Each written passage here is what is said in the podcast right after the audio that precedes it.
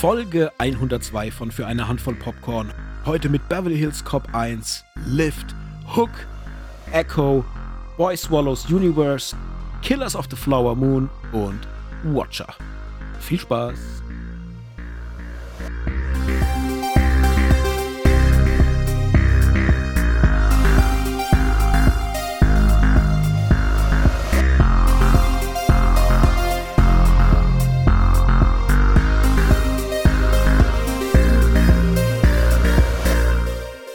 Hallo Hendrik. Hallo Mike. Na, wie läuft's heute?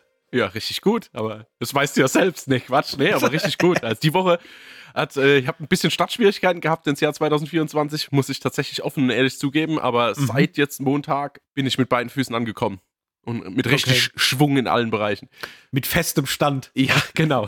mit festem Stand und Rückenwind. Wie geht's dir? Wie läuft's?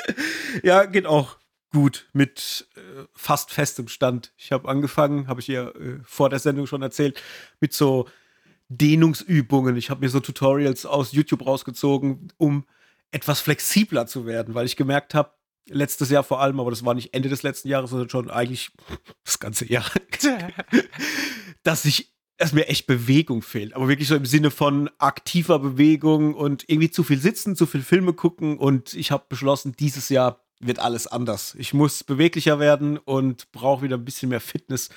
Und jetzt habe ich seit äh, einigen Tagen jeden Morgen so eine Routine mit so Übungen, die ich mache. Klingt wie ein richtig alter Mann. Bin ich ja irgendwie auch. Und äh, ja, läuft, läuft. Also es ist wie so ein schöner Start in den Tag. Man ist dann irgendwie relaxed danach. Dann äh, groove ich mich immer noch mal kurz über meine Black Roll drüber. Mhm. Knackt's an allen Ecken und Stellen. und dann bin ich fresh. Ja, ja, ja, ja ist okay. kam mir aber schon die ganze Zeit vor, dass du ein bisschen unflexibel warst. Von daher freue ich mich. Nee, ist natürlich nur ein Spaß. Aber vielleicht brauchst du so ein Laufband mit so einem Bildschirm, wo einfach die Filme laufen, weißt du? Und nur wenn du eine gewisse Geschwindigkeit hältst, bleibt der Bildschirm an. Ja, das genau. wäre ein Top-Produkt Top für alle faulen Filmschauer. Wie so beim VHS-Band, weißt du, so, man muss gleichmäßig laufen, damit das Band sauber durchläuft. Ja, so oder, oder umgekehrt zum Autofernsehen. Äh, dass quasi, weißt du, dass der Bildschirm nur angeht, wenn das Auto steht, aber und quasi einfach ja, ja. umgedreht. hey, das klingt nach ja, einer eine äh, Investitionsidee auf ja, jeden Fall. Definitiv. Ja, starten wir mal in die Sendung rein. Äh, was machen wir immer? Äh, Quiz, Quiz ich. Ne? Ja, ja Quiz. Ich natürlich vorbereitet zur Quiz-Time. Heute gehen wir ganz weit zurück und die Frage lautet: In welchem Land wurde 1927 der Film Metropolis produziert? Oh, spannend. Mhm. Spannend, spannend. Jetzt muss ich ja gerade mal Nee, ich, ich überlege nachher gegen Ende. Vielleicht fällt mir ja was ein, weil ich habe gerade letztens wieder einen Artikel über Metropolis gelesen, aber ich weiß gerade nicht, ob ich aufgepasst habe, wo das war. Naja. Stand das im Daily Bugle? Oh, ah, nee, oder ist es Spider-Man? Scheiße, jetzt, jetzt habe ich, glaube ich, oh Gott, einen Nerdfehler gemacht. Egal. Äh, äh, warte, ja, der Daily Bugle war Spider-Man oder Daily Planet ist Superman. Ach, Daily Planet ist Superman, ja, genau. Ja. Das ist das Metropolis so rum. Ach, ja, genau. Okay, ja. alles klar. Sorry. Naja. Ja, man merkt halt, wer Peilung hat und wer nicht. Ja, ne? genau, ganz richtig. Hat sich wieder klar, klar und deutlich rausgestellt, hier und heute. Alright, dann äh, Rückspultaste in die letzte Woche. Was gab es zu gucken, Hendrik? Mm, ja, ich fange mal mit was Alten an, weil ich habe, ähm, werden wir auch nochmal, glaube ich, äh, in einer speziellen Folge, glaube ich, mal drüber sprechen. Ich habe nur 48 Stunden geschaut, aber darauf will ich jetzt gar nicht eingehen, sondern habe dann quasi die Brücke geschlagen und dachte, okay, das hat mir ja sehr, sehr viel Spaß gemacht. Ich brauche mehr davon. Und dann habe ich beschlossen, äh, die Beverly Hills Cop Trilogie, auch natürlich in Vorbereitung auf den dieses Jahr erscheinenden vierten Teil, zu rewatchen. Und da habe ich mhm. jetzt mit dem ersten Teil begonnen, der für mich immer so in Erinnerung bleibt als der ernst oder am meisten ernstzunehmende von allen dreien. Also der noch mhm. so eine gewisse tragisch-dramatische Grundstory hat, wobei es im zweiten Jahr auch äh, eigentlich einen Grund gibt, warum er zurückkehrt nach Beverly Hills, der jetzt nicht minder tragisch ist. Aber ich muss sagen, das ist noch ein relativ ernster Thriller, der natürlich durch die Comedy-Einlagen von Eddie Murphy und auch das Zusammenspiel zu ähm, Judge Reynold beziehungsweise dem John Ashton, John Ashton genau, ähm, das funktioniert natürlich tadellos und ist auch mhm. lustig und amüsant. Aber Grund, der Grundausgang ist natürlich äh, ein bitterer. Aber ich hatte halt wieder richtig viel Spaß. Also angefangen von der Musik mit Hit Is On und Axel Foley von, also oder Axel F von, ähm, wie heißt der, Harold Faltermeier, gell? Ja. Und ah, das macht einfach Spaß. Und ich habe einfach gemerkt, wie viel Spaß ich habe an diesen 80er Actionkomödien. Das ist einfach, ich glaube, wenn mich jemand fragen wird, das ist so mein absoluter Cup of Tea. Einfach mhm. die Sprüche von damals, das, das Gritty-Bild, irgend, überall wird noch geraucht, die Straßen sind irgendwie dreckig, New York ist jetzt auch nicht so schön, wie es jetzt, gut, wobei das jetzt bei Beverly Hills kommt, nicht vorkommt, sondern nur, was ist es, Detroit und Beverly Hills, aber einfach ja. nur so, Amerika ist halt nicht so, so strahlend, in Anführungszeichen, wie es jetzt ist, sondern. Ja, du merkst halt, dass auf den Straßen noch der Dreck Ja, liegt. genau, genau. Da, da, genau. Da hat sich einfach nur keiner drum gekümmert, weil da sind noch keine Models rumgelaufen und es wurden noch keine Videos von irgendwelchen Touristen mit dem Handy gedreht, sondern es war einfach, oder es waren einfach amerikanische Städte, die halt einfach, ja, so waren, wie sie waren. Und es, ach, es hat mir extrem viel Spaß gemacht. Auch wenn die Story natürlich dünn ist und, und aber es ist einfach super amüsant, das ist teilweise actionreich, das hat super coole Einfälle. Äh, Axel Foley ist natürlich super sympathisch, hat total viele Sprüche drauf. Dann einfach diese Szene wieder in dieser Galerie mit dem Serge und diesem Fitzelchen von dieser Ey, von der Zitrone. Und aber auch, so wenn, wenn, er seinen Kollegen in den, äh, an, den, an den Bauchhaaren krault und sagt, mach doch mal deinen oberen Knopf zu und ja. so, was willst du hier? Bist du Bär oder was? Ich weiß gar nicht mal, was er sagt, aber ich bin einfach, es ist, äh, die, die, die Kombination von allen Dingen lässt einfach mein Herz strahlen und ich habe ihn einfach fett bewertet mit dreieinhalb Sternen und einem Herz. Das ist einfach genau mein Cup of Tea. Ja, doch, der ist, ich liebe den auch. Ich habe den vor gar nicht so langer Zeit äh, auch geguckt gehabt und ich, ich, genau auch wegen den Gründen. Es ist allein schon, wenn er da reinkommt und der Typ ihn erstmal so mustert von oben bis mhm. unten in dieser äh, Galerie und dann Mr. Ahmed Foley ja, ist da. Ahmed. Und, ja. und der, nein, Axel und der Achwell, Achwell, ja, genau. Achwell Foley. So gut. Ich, wirklich, ich raste da aus. Es ist so lustig und vor allem, weil er ja auch in den anderen Filmen auch immer wieder drin vorkommt mhm. und ich mag das unheimlich gerne. Also ich liebe den ersten auch sehr, sehr äh, für seine Roughness, die er hat, ja. weil der ja doch in seinen Grundtönen eher düster ist. Mhm. Das merkst du vor allem auch dann beim zweiten Teil, weil der ja dann doch noch mal viel, viel stärker in diese Buddy-Cop-Richtung geht äh, mit seinen ähm, zwei Dudes aus Beverly Hills. Ja. Also da habe ich auch das Gefühl, dass der zweite mehr so ein Aufwärmen vom ersten Teil ist mhm. und noch mal mehr auf lustig. Also ich habe das schmerzlich gemerkt letztens, als ich den auch in, im Rewatch hatte, weil ich immer in der, im Hinterkopf hatte, dass ich den zweiten besser finde. Als Jugendlicher zumindest oder als junger Mann, sagen wir es mal ja. so. Und jetzt, als ich die wieder geguckt habe, sind mir dann doch schon die Schwächen aufgefallen, sodass ich sage, ah nee, der erste war schon in sich für mich der bessere Film, auch wenn der zweite super Schauwerte hat, gerade mit Brigitte Nielsen und so weiter. Mhm. Aber ähm, ich mag den ersten doch sehr. Den dritten, ja, der wird ja oft so ein bisschen gehasst, weil er halt komplett weggeht eigentlich und so sehr quatschig wird. Aber da muss ich sagen, das mag ich wiederum beim dritten, dass der das alles so verlässt und wird dann so völlig überdreht mit diesem Vergnügungspark und mit diesem Zerstörer 3000, mit diesem riesen Maschinengewehr, Mikrowelle, whatever, was da alles ja. drin ist, was er ja auch von Serge verkauft äh, dann bekommt, der ja dann irgendwie mit Waffen dealt. Es ist so so bescheuert. Aber ja, ich bin sehr gespannt auf Teil 4. Also ich habe echt, äh, ich will nicht sagen große Erwartungen, aber ich habe Hoffnung, die sehr groß ist, mhm. dass das doch irgendwie was wird, was, was anknüpft und, und was sich gut anfühlt. Ich, ich glaube, ich bin am ehesten zufrieden, wenn es sich gut anfühlt. Also es muss jetzt nicht für mich, äh, der muss nicht irgendeinen der anderen Teile überstrahlen. Der muss sich einfach nur in seiner Grundsubstanz für mich gut anfühlen. Und dann, glaube ich, wäre ich damit zufrieden. Und da habe ich auch ein bisschen Angst. Ja, ja, es geht mir ähnlich. Also einmal ist auch Teil des Rewatches, dass ich, glaube ich, mal so einen richtigen Blick auf Teil 3 werfe, weil ich den weiß, den habe ich bestimmt vor 20 Jahren mal ganz gesehen im Fernsehen, kann mich aber mhm. außer dieses ähm, diesen Vergnügungspark und, und dass er halt ein bisschen anders aussieht, weil er halt natürlich auch älter geworden ist, ähm, daran kann ich mich irgendwie noch los erinnern und dass quasi äh, Taggart nicht mehr dabei ist, sondern mhm. nur noch Rosewood. Von daher freue ich mich auf den dritten nochmal zu schauen. Ich weiß, der ist auch ziemlich verschmäht, aber ich gehe da halt ganz neutral dran. Beim vierten Teil wiederum, ich habe Lust, ich freue mich auch drauf. Ich habe halt fürchterlich Angst, weil der Trailer suggeriert mir halt, dass wir irgendwie beim Bad Boys sind und nicht mehr bei Beverly Hills Cop. Es ist mir mhm. zu große Action ich mochte das eigentlich, dass es sich auf so ein, zwei Shootouts und vielleicht mal eine Autoverfolgungsjagd runter reduzieren lässt. Und das ist mir jetzt fast zu viel. Aber ich meine, es war ja fast klar, weil du musst ja wieder mit dem neuen Teil jetzt die alten Fans abholen, die die Sprüche gern haben. Und du brauchst ja aber auch neue Zuschauer, die halt mit zweieinhalb Action-Szenen in 90 Minuten halt nicht abgefrühstückt sind. Und von mhm. daher habe hab ich die Hoffnung, dass sie einen gesunden Mittelweg finden und nicht so viel auf die neue vermeintliche Zuschauergruppe gehen. Ja, wir werden es sehen. Also ich bin sehr gespannt und ich freue mich auch noch auf jeden Fall drüber zu sprechen. Ich hab, mhm. gibt's aber schon, es gibt kein Release-Date, ne? Da ist noch nichts äh, gedroppt. Ich glaube nicht, ne. Ich meine es auch ich auch nur gesehen 2024, aber kein wirkliches Datum. Naja, wir werden berichten. Mhm.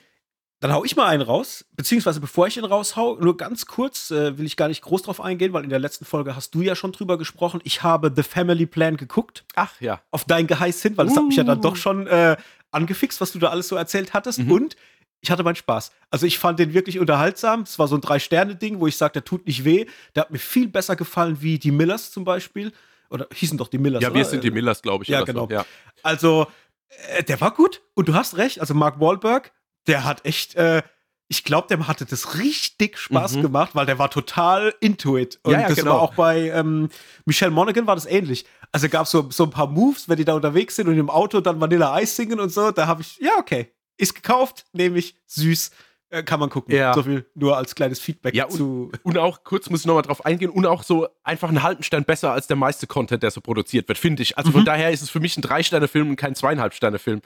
Ja. Weil es gab natürlich so Szenen wie zum Beispiel, wo sie zum Schluss, also ich sag's jetzt einfach mal, weil du hast ihn jetzt mittlerweile gesehen, es ist jetzt auch kein Spoiler, wenn sie diesen Stabhochsprung ansetzt, da habe ich ja schon mit den Augen gerollt. Ja, weil ich dachte, das ist jetzt nicht euer Scheiß Ernst.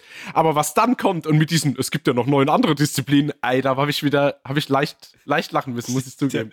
Ich habe vor allem sein Sohn. Ich finde übrigens, sein Sohn fand ich richtig cool. Ja, ich auch. Also, ja. Äh, und ich fand es auch ganz nett mit diesem Gaming. Ja, die total. eingearbeitet. Also so, das hat sich nicht plakativ angefühlt. Me meinst du nicht, so, meinst nicht so wie der DJ, in was für einem Film war das? Oh Gott, DJ. Äh, du weißt, äh, wo, wo sie da, ach, wo war denn das? Ach, verdammt, oh nee, jetzt habe ich da was getriggert. Da war doch dieser Film, da haben wir uns doch vor zwei, drei Folgen haben wir uns doch darüber unterhalten. Ach, das war doch bei Candy Lane Gedöns mit, mit, mit, äh, mit Eddie Murphy, wo wir uns noch geärgert haben, was, was soll denn das jetzt mit diesem Musikhobby? mit dieser Tuba, mit Ach, diesem ja, Sohn. Ja, ja, ja. Also es hat sich einfach viel natürlicher mit diesen ja. Valorant-Spielen ein, eingepasst. Ja. Wie, wie oh, das ist ein sehr guter Vergleich. Ja. Weil du hast auf beiden Seiten einen Sohn, genau. der so ein äh, überbordendes Hobby hat. Ja, ja ey, richtig gut. Ja, du hast recht. Ja, ich habe meine Momente. ja, das, ist wirklich, äh, es ist krass, weil du hast bei dem einen Film hast es wirklich äh, into your face und es fühlt sich gar nicht cool an. Ja. Und da war es irgendwie so natürlich. Und auf was ich hinaus wollte, äh, er heißt ja Kyle im Film und sie kriegen doch dann diese falschen Pässe. So, mit, mit, Van. Ja. Äh, wenn Van draufsteht und er und er noch nicht mal Nachname und wer heißt denn bitte Van? Ja. Und das Lustige ist halt, der Schauspieler heißt ja in echt Van Richtig. Crosby. Ja, ich weiß, das ist so gut. Ich habe nämlich dann immer, der, der, Abspann lief und ich gucke dann so mir die, die Namen an. Ja und lese dann Van und dann ich musste echt loslachen, dachte mir, oh Gott, ist das lustig. Ja. Also was was für ein äh, Meta-Humor da noch drin steckt. Äh, ja, und es zeigt halt Mühe und Herz. Also mhm. zumindest ein bisschen, weißt du, gegenüber den ganzen anderen Schrott, was so produziert wird. Und deswegen habe ich den so ein bisschen rausheben müssen, einfach das letzte Mal. Ja. Ja, ja schön. Äh, aber da wollte ich ja gar nicht drauf hinaus. Ich, ich wollte auf was anderes hinaus. Ich habe noch was mitgebracht, so als, ich nenne es mal Altlasten aus dem Dezember und habe einen Film wiederentdeckt, den ich extrem hoch bewertet habe, weil ich den einfach, ich glaube, 20 Jahre nicht mehr geguckt habe. Und der ist jetzt in meiner absoluten Top-Liste der Weihnachtsfilme wieder mit reingegangen. Äh, was glaubst du, was das sein könnte? Hast du eine, irgendeine Vorstellung? Ja, ist es ein richtiger Rein Weihnachtsfilm? Nee, er, also er hat mit Weihnachten zu tun, aber es ist nicht ein, ah. ein klassischer Weihnachtsfilm, aber der läuft komplett unter Radar, wenn es um Weihnachtsfilme geht. Den nennt gefühlt niemand. Mhm. Das ist jetzt nicht Batmans Rückkehr, oder? nee. Okay. nee, dann, dann weiß ich es nicht. Also mein Pick wäre jetzt Herr der Ringe gewesen, wäre es jetzt nicht um Weihnachten mhm. gegangen, aber okay. Okay. Hook von Ach. 1991. Mhm der spielt zu Weihnachten. Weil er ja gerade, wenn er wieder zurückkommt. Stimmt, das ist, wenn die Familie am Anfang zusammen ist, ja. gell? Ja, mhm. ja, stimmt. Genau. Ja. Er spielt zu Weihnachten und alter Schwede ist dieser Film gut. Mhm. Der ist auf Disney Plus zu gucken, anscheinend in 4K, irgendwie super Qualität. Ich habe den geschaut und dachte mir, oh Gott, warum habe ich den die Jahre über immer liegen lassen? Ey, der war so fantastisch. Also für euch da draußen, falls euch dieser Film nicht sagt, weil, wie gesagt, er ist von 1991. Mhm. Es geht um Peter Pan, der das Nimmerland verlassen hat, und, um in der richtigen, realen Welt Fuß zu fassen. Und er wurde erwachsen, hat Kinder bekommen und muss eines Tages zurück nach Nimmerland, um seine Kinder zu retten. Und hat aber komplett vergessen, dass er eigentlich Peter Pan war, weil er natürlich durch, dieses, äh, durch diesen Wechsel vom Nimmerland in die reale Welt und durch das Erwachsenwerden halt einfach seine ganze Kindheit und das ganze Fantastische vergessen oder verlernt hat. Und er heißt auch nicht mehr Peter Pan, er heißt jetzt Peter Benning. Und äh, ja, gespielt von Robin Williams. Er kommt halt zurück und lernt Step für Step äh, wieder in diese Träumerei reinzukommen. Er lernt wieder Peter Pan zu sein und ist halt dann in diesem völlig fantastischen Nimmerland mit einem mega geilen Dustin Hoffman als Captain Hook, mit einem Bob Hoskins als Smee, so die rechte Hand von Captain Hook und auch mit einer zuckersüßen Julia Roberts und Maggie Smith als die Granny, also als mhm. Wendy in alt, wo ich dachte, ey, die, die Frau ist einfach schon immer alt.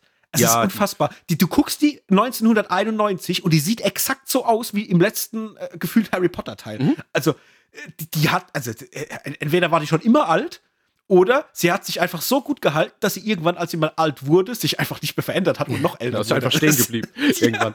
Ja, es ist unfassbar.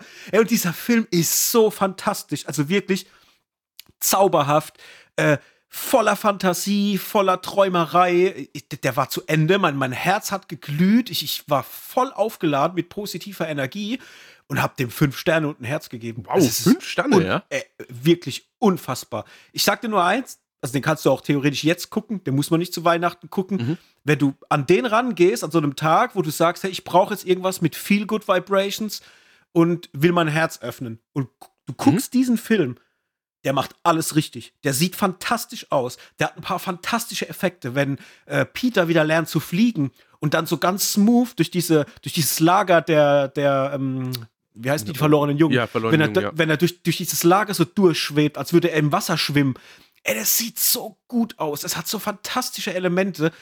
Ich war hin und weg und es hat mir wieder gezeigt, wie verdammt gut Steven Spielberg halt Filme ich will es nicht sagen, mal gemacht hat, weil er macht immer noch mhm. fantastische mhm. Filme, aber ich glaube, das war so die Peak seiner Zeit, wo er mit absoluter Fantasie und mit, mit größtmöglichem Herz Filme inszeniert hat. Das ist so fantastisch. Und er wirklich, also der ist, ich habe es direkt eingeloggt, der ist bei mir jetzt bei den Weihnachtsfilmen, der muss jedes Jahr geguckt werden. Ja. Der war ganz, ganz große Klasse. Ja, das ist doch super, dass du es mal erwähnst, weil den habe ich ewig quasi auf meiner Watchlist schon, um den mal wieder zu schauen. Ich weiß gar nicht, was mich immer davon abhält ich glaube, es ist immer dieser Part mit den verlorenen Jungs, einfach in diesem, mhm. Lager und so. Also nicht, dass ich das nicht cool finde, aber da gibt's ja, da passiert ja eine Sache so, die, die trifft mich oder die hat mich als Kind immer relativ hart getroffen, ohne jetzt ja. zu sagen, was. Ja. Dito. Ja, und das ist so ein Punkt, da, äh, irgendwie ist das so präsent, dass ich denke, oh nee, ich will den Moment nicht sehen. Also es klingt jetzt total mhm. bescheuert. Und ich weiß auch noch so viel, also einfach im Gedächtnis, wo ich eins zu eins die Bilder sind in meinem Gedächtnis verankert. Und ich will den die ganze Zeit, weil ich fand den so toll als Kind. Mhm. Einfach auch von der Besetzung her, von der Magie beziehungsweise Fantasie, was der mitbringt. Also es ist ein ganz großer Film und so.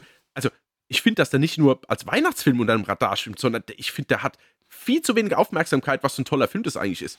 Ja, vor allem auch als Fantasy-Film. Ja, meine ich ja. Mal, ja, ja. Was, wenn du ihn wirklich mal so als Fantasy-Familienfilm hernimmst, das ist ja auch eigentlich fantastisch, wenn man sich überlegt, wie die dieses Thema Peter Pan weitergedacht haben, mhm. weil es ist ja jetzt nicht offiziell Disney. Das nee. ist ja quasi eine Weitererzählung des Peter Pan-Stoffs, den man entwickelt hat wo er einfach erwachsen ist und halt an, er ist Anwalt, habe ich noch, habe ich gar nicht ja. erwähnt. Also er ist Anwalt in der realen Welt und ich, ich habe es gesehen und habe mir gedacht, wie kreativ halt auch und wie wenig andere Filme es gibt, die was ähnliches machen. Weißt du, die an den Stoff anknüpfen und das weiterdenken, was erzählen.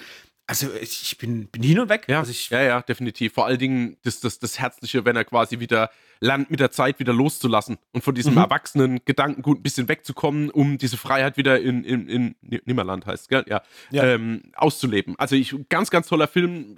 Ich weiß nicht, aus was für einem Grund der unterm Radar immer so ein bisschen ist und den, den kennen natürlich schon viele, aber unterm Strich wird da viel zu wenig drüber gesprochen. Mhm. Ja, das Verrückte war, das vielleicht so als abschließender Satz von mir, ich habe den jahrelang nicht geguckt und ich weiß gar nicht so wirklich den Grund, aber irgendwie hatte ich immer so im Hinterkopf, ah, das, das ist mir vielleicht jetzt zu, zu Disney, zu Peter Pan, mhm. interessiert mich nicht so, weil mich auch Pinocchio und alles andere nicht so juckt und, und habe das so abgetan. Und jetzt habe ich wirklich beim Gucken dann gemerkt, oh Gott, was für ein Quatsch. Also was für ein Quatsch, dass ja, ich ja. das so abgetan habe, weil der Film eigentlich ja damit nichts zu tun hat und einfach eine ganz tolle Vater-Sohn-Geschichte erzählt, wenn man so will. Es gibt auch noch eine Tochter, die drin vorkommt, aber so vorrangig ist es der Vater und mhm. sein Sohn, ähm, den er halt in der realen Welt halt so ein bisschen vernachlässigt und allein diese Geschichte als Grundlage und dann das in dieses Gerüst einzuweben mit Peter Pan, es ist Weltklasse. Mhm. Deswegen guckt diesen Film, wenn ihr ihn noch nicht geguckt habt. Und wenn ihr ihn schon mal geguckt habt und habt ihn wie ich ewig lang liegen lassen, kramt den hervor oder geht mal auf Disney Plus. Wie gesagt, die Qualität ist super. Macht richtig Spaß. Große Empfehlung von mir. Und ja, weiter geht's. Dann schaue ich vielleicht heute Abend. Darüber Oh ja. habe ich jetzt, hast mich jetzt Oh richtig ja. angefixt. Äh, Aber richtig. Ähm, ja, kommen wir zu mir. Ich habe noch ähm, was ziemlich Neues dabei. Ist im Moment auf Platz 1 der Netflix-Charts, was eigentlich bedeutet, schaut ihr nicht. ich habe es für euch gemacht. Äh, es geht um Lift, das neue ähm, Kevin Hart-Vehikel auf Netflix, der, keine Ahnung, ich habe jetzt keine Backgrounds, müsste ich jetzt recherchieren, aber äh, ein relativ, naja, keinen großen Deal, aber ich glaube, einen Deal abgeschlossen hat mit Netflix, um das ein oder andere zu produzieren.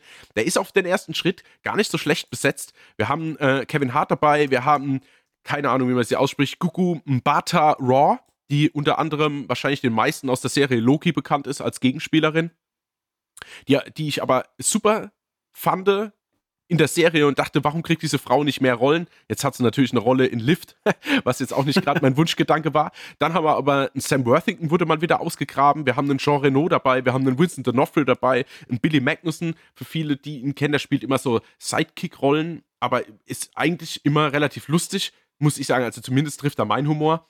Und es geht unterm Strich, ah, und äh, Regie geführt hat F. Gary Gray, den man vielleicht unter anderem auch von letzten oder vorletzten Fast and Furious Teil kennt, beziehungsweise der aber auch das Remake von The Italian Job gemacht hat mit Mark Wahlberg und Charlize Theron, der eigentlich einen relativ großen Platz in meinem Herzen hat. Den mag ich nämlich richtig, auch von der Besetzung Oh, her. ich sehe auch hier Ursula äh, Corbero von Haus des Geldes. Ja, Die okay. spielt äh, Tokio. Also das war eine relativ große Rolle in Haus des Geldes. Ah, Hab ich nicht gesehen, aber okay. Deswegen Okay. kam es mir jetzt nicht. Also war es mir jetzt Kam's keine nicht- Bekannte. ja, deswegen kam es mir nicht bekannt vor. genau, also wir, kennen wir kennen uns nicht, ne. naja, auf jeden Fall geht es auch wieder wie in einem, ja, wie bei jetzt die Italian Job um ein, es handelt sich um ein Heist-Movie. Das heißt, es geht um einen großen Überfall, der geplant und umgesetzt werden will. Äh, es gibt eine Gruppe, angeführt von, oder eine, eine, eine, ja, eine Diebesgruppe, nennen wir es mal so, weil es sind weder die Bösen noch sind es die Guten, eine Diebesgruppe rund um Kevin Hart, der den Kopf der, der Mannschaft spielt, die sich eigentlich auf Kunstraub äh, fokussiert haben, beziehungsweise spezialisiert haben. Die werden wiederum von Interpol angeheuert, um einen, eine quasi Palette voll Gold im Wert von 500 Millionen Dollar aus einem Flugzeug zu stehlen.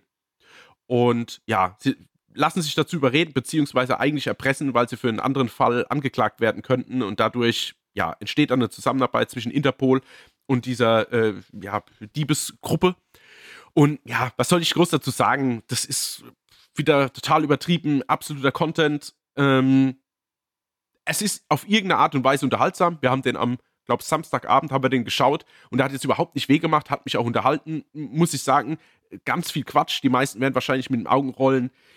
Ähm, was ich aber positiv dazu fügen muss, und das habe ich, glaube ich, vielleicht sogar noch nie gesehen, ist, dass äh, Kevin Hart mal in Anführungszeichen eine ernste Rolle spielt. Also er ist nicht der Typ, der nichts kapiert und immer so ein bisschen am Rockzipfel hängt und immer so tränige Augen hat, wie er das ja gern macht, so, so dieser Dackelblick, sondern er ist einfach wirklich der Kopf der Mannschaft und, und auch quasi das Hirn dahinter. Ähm, von daher war das mal relativ cool zu sehen. Ich muss sagen, die, die Teamdynamik ist auch cool, wobei Vincent D'Onofrio komplett verschenkt ist, also ob der jetzt dabei ist oder nicht. Also ich Mhm. weiß gar keinen Grund, warum er eigentlich dabei ist, aber jetzt gerade diese Pilotin, beziehungsweise die sich um die Technik kümmert, beziehungsweise Billy Magnussen, die haben schon Spaß gemacht, muss ich sagen. Aber es ist jetzt überhaupt keine Empfehlung. Also, wenn ihr da jetzt gar keinen denkt, oh, das klingt aber irgendwie nach einem Film für mich, dann lasst es auch. Ja, also das ist ähm, wieder Kategorie Content.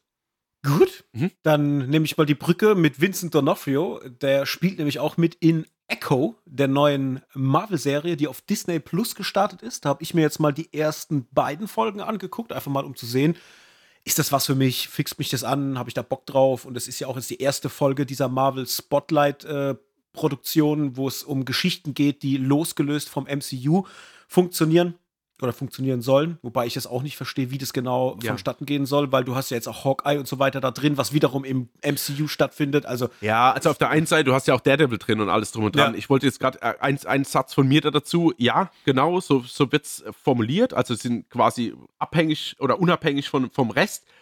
Es wird ja aber auch eigentlich alles in der ersten Folge erklärt, was du hättest in anderen Serien sehen können.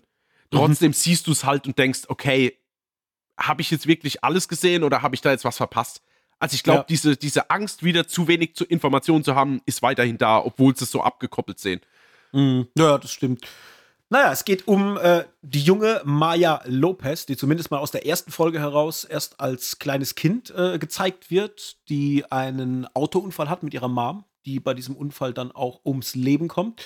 Sie selber wird dabei auch äh, verletzt und lebt dann oder wird dann von ihrem Vater großgezogen, der wiederum für den Kingpin tätig ist und im weiteren Verlauf der Geschichte wird halt Maya erwachsen, lernt auch dann gewisse ja, Fähigkeiten sich anzueignen, betreibt Kampfsport und so weiter und so fort. Und eines Tages kommt ihr Vater ums Leben. Und das ja, mag sie natürlich überhaupt nicht, will dieser ganzen Sache auf den Grund gehen und forscht darum und wird gleichzeitig auch vom Kingpin angeworben, in seiner Organisation zu arbeiten. Und man merkt halt relativ schnell, dass Maya besonders gut ist in dem, was sie tut. Also sprich, ihre Fähigkeiten als Nahkampfspezialistin sind sehr erhaben. Und sie arbeitet sich so an die Speerspitze ähm, ja, der, der Trupps des Kingpins, wenn man so will.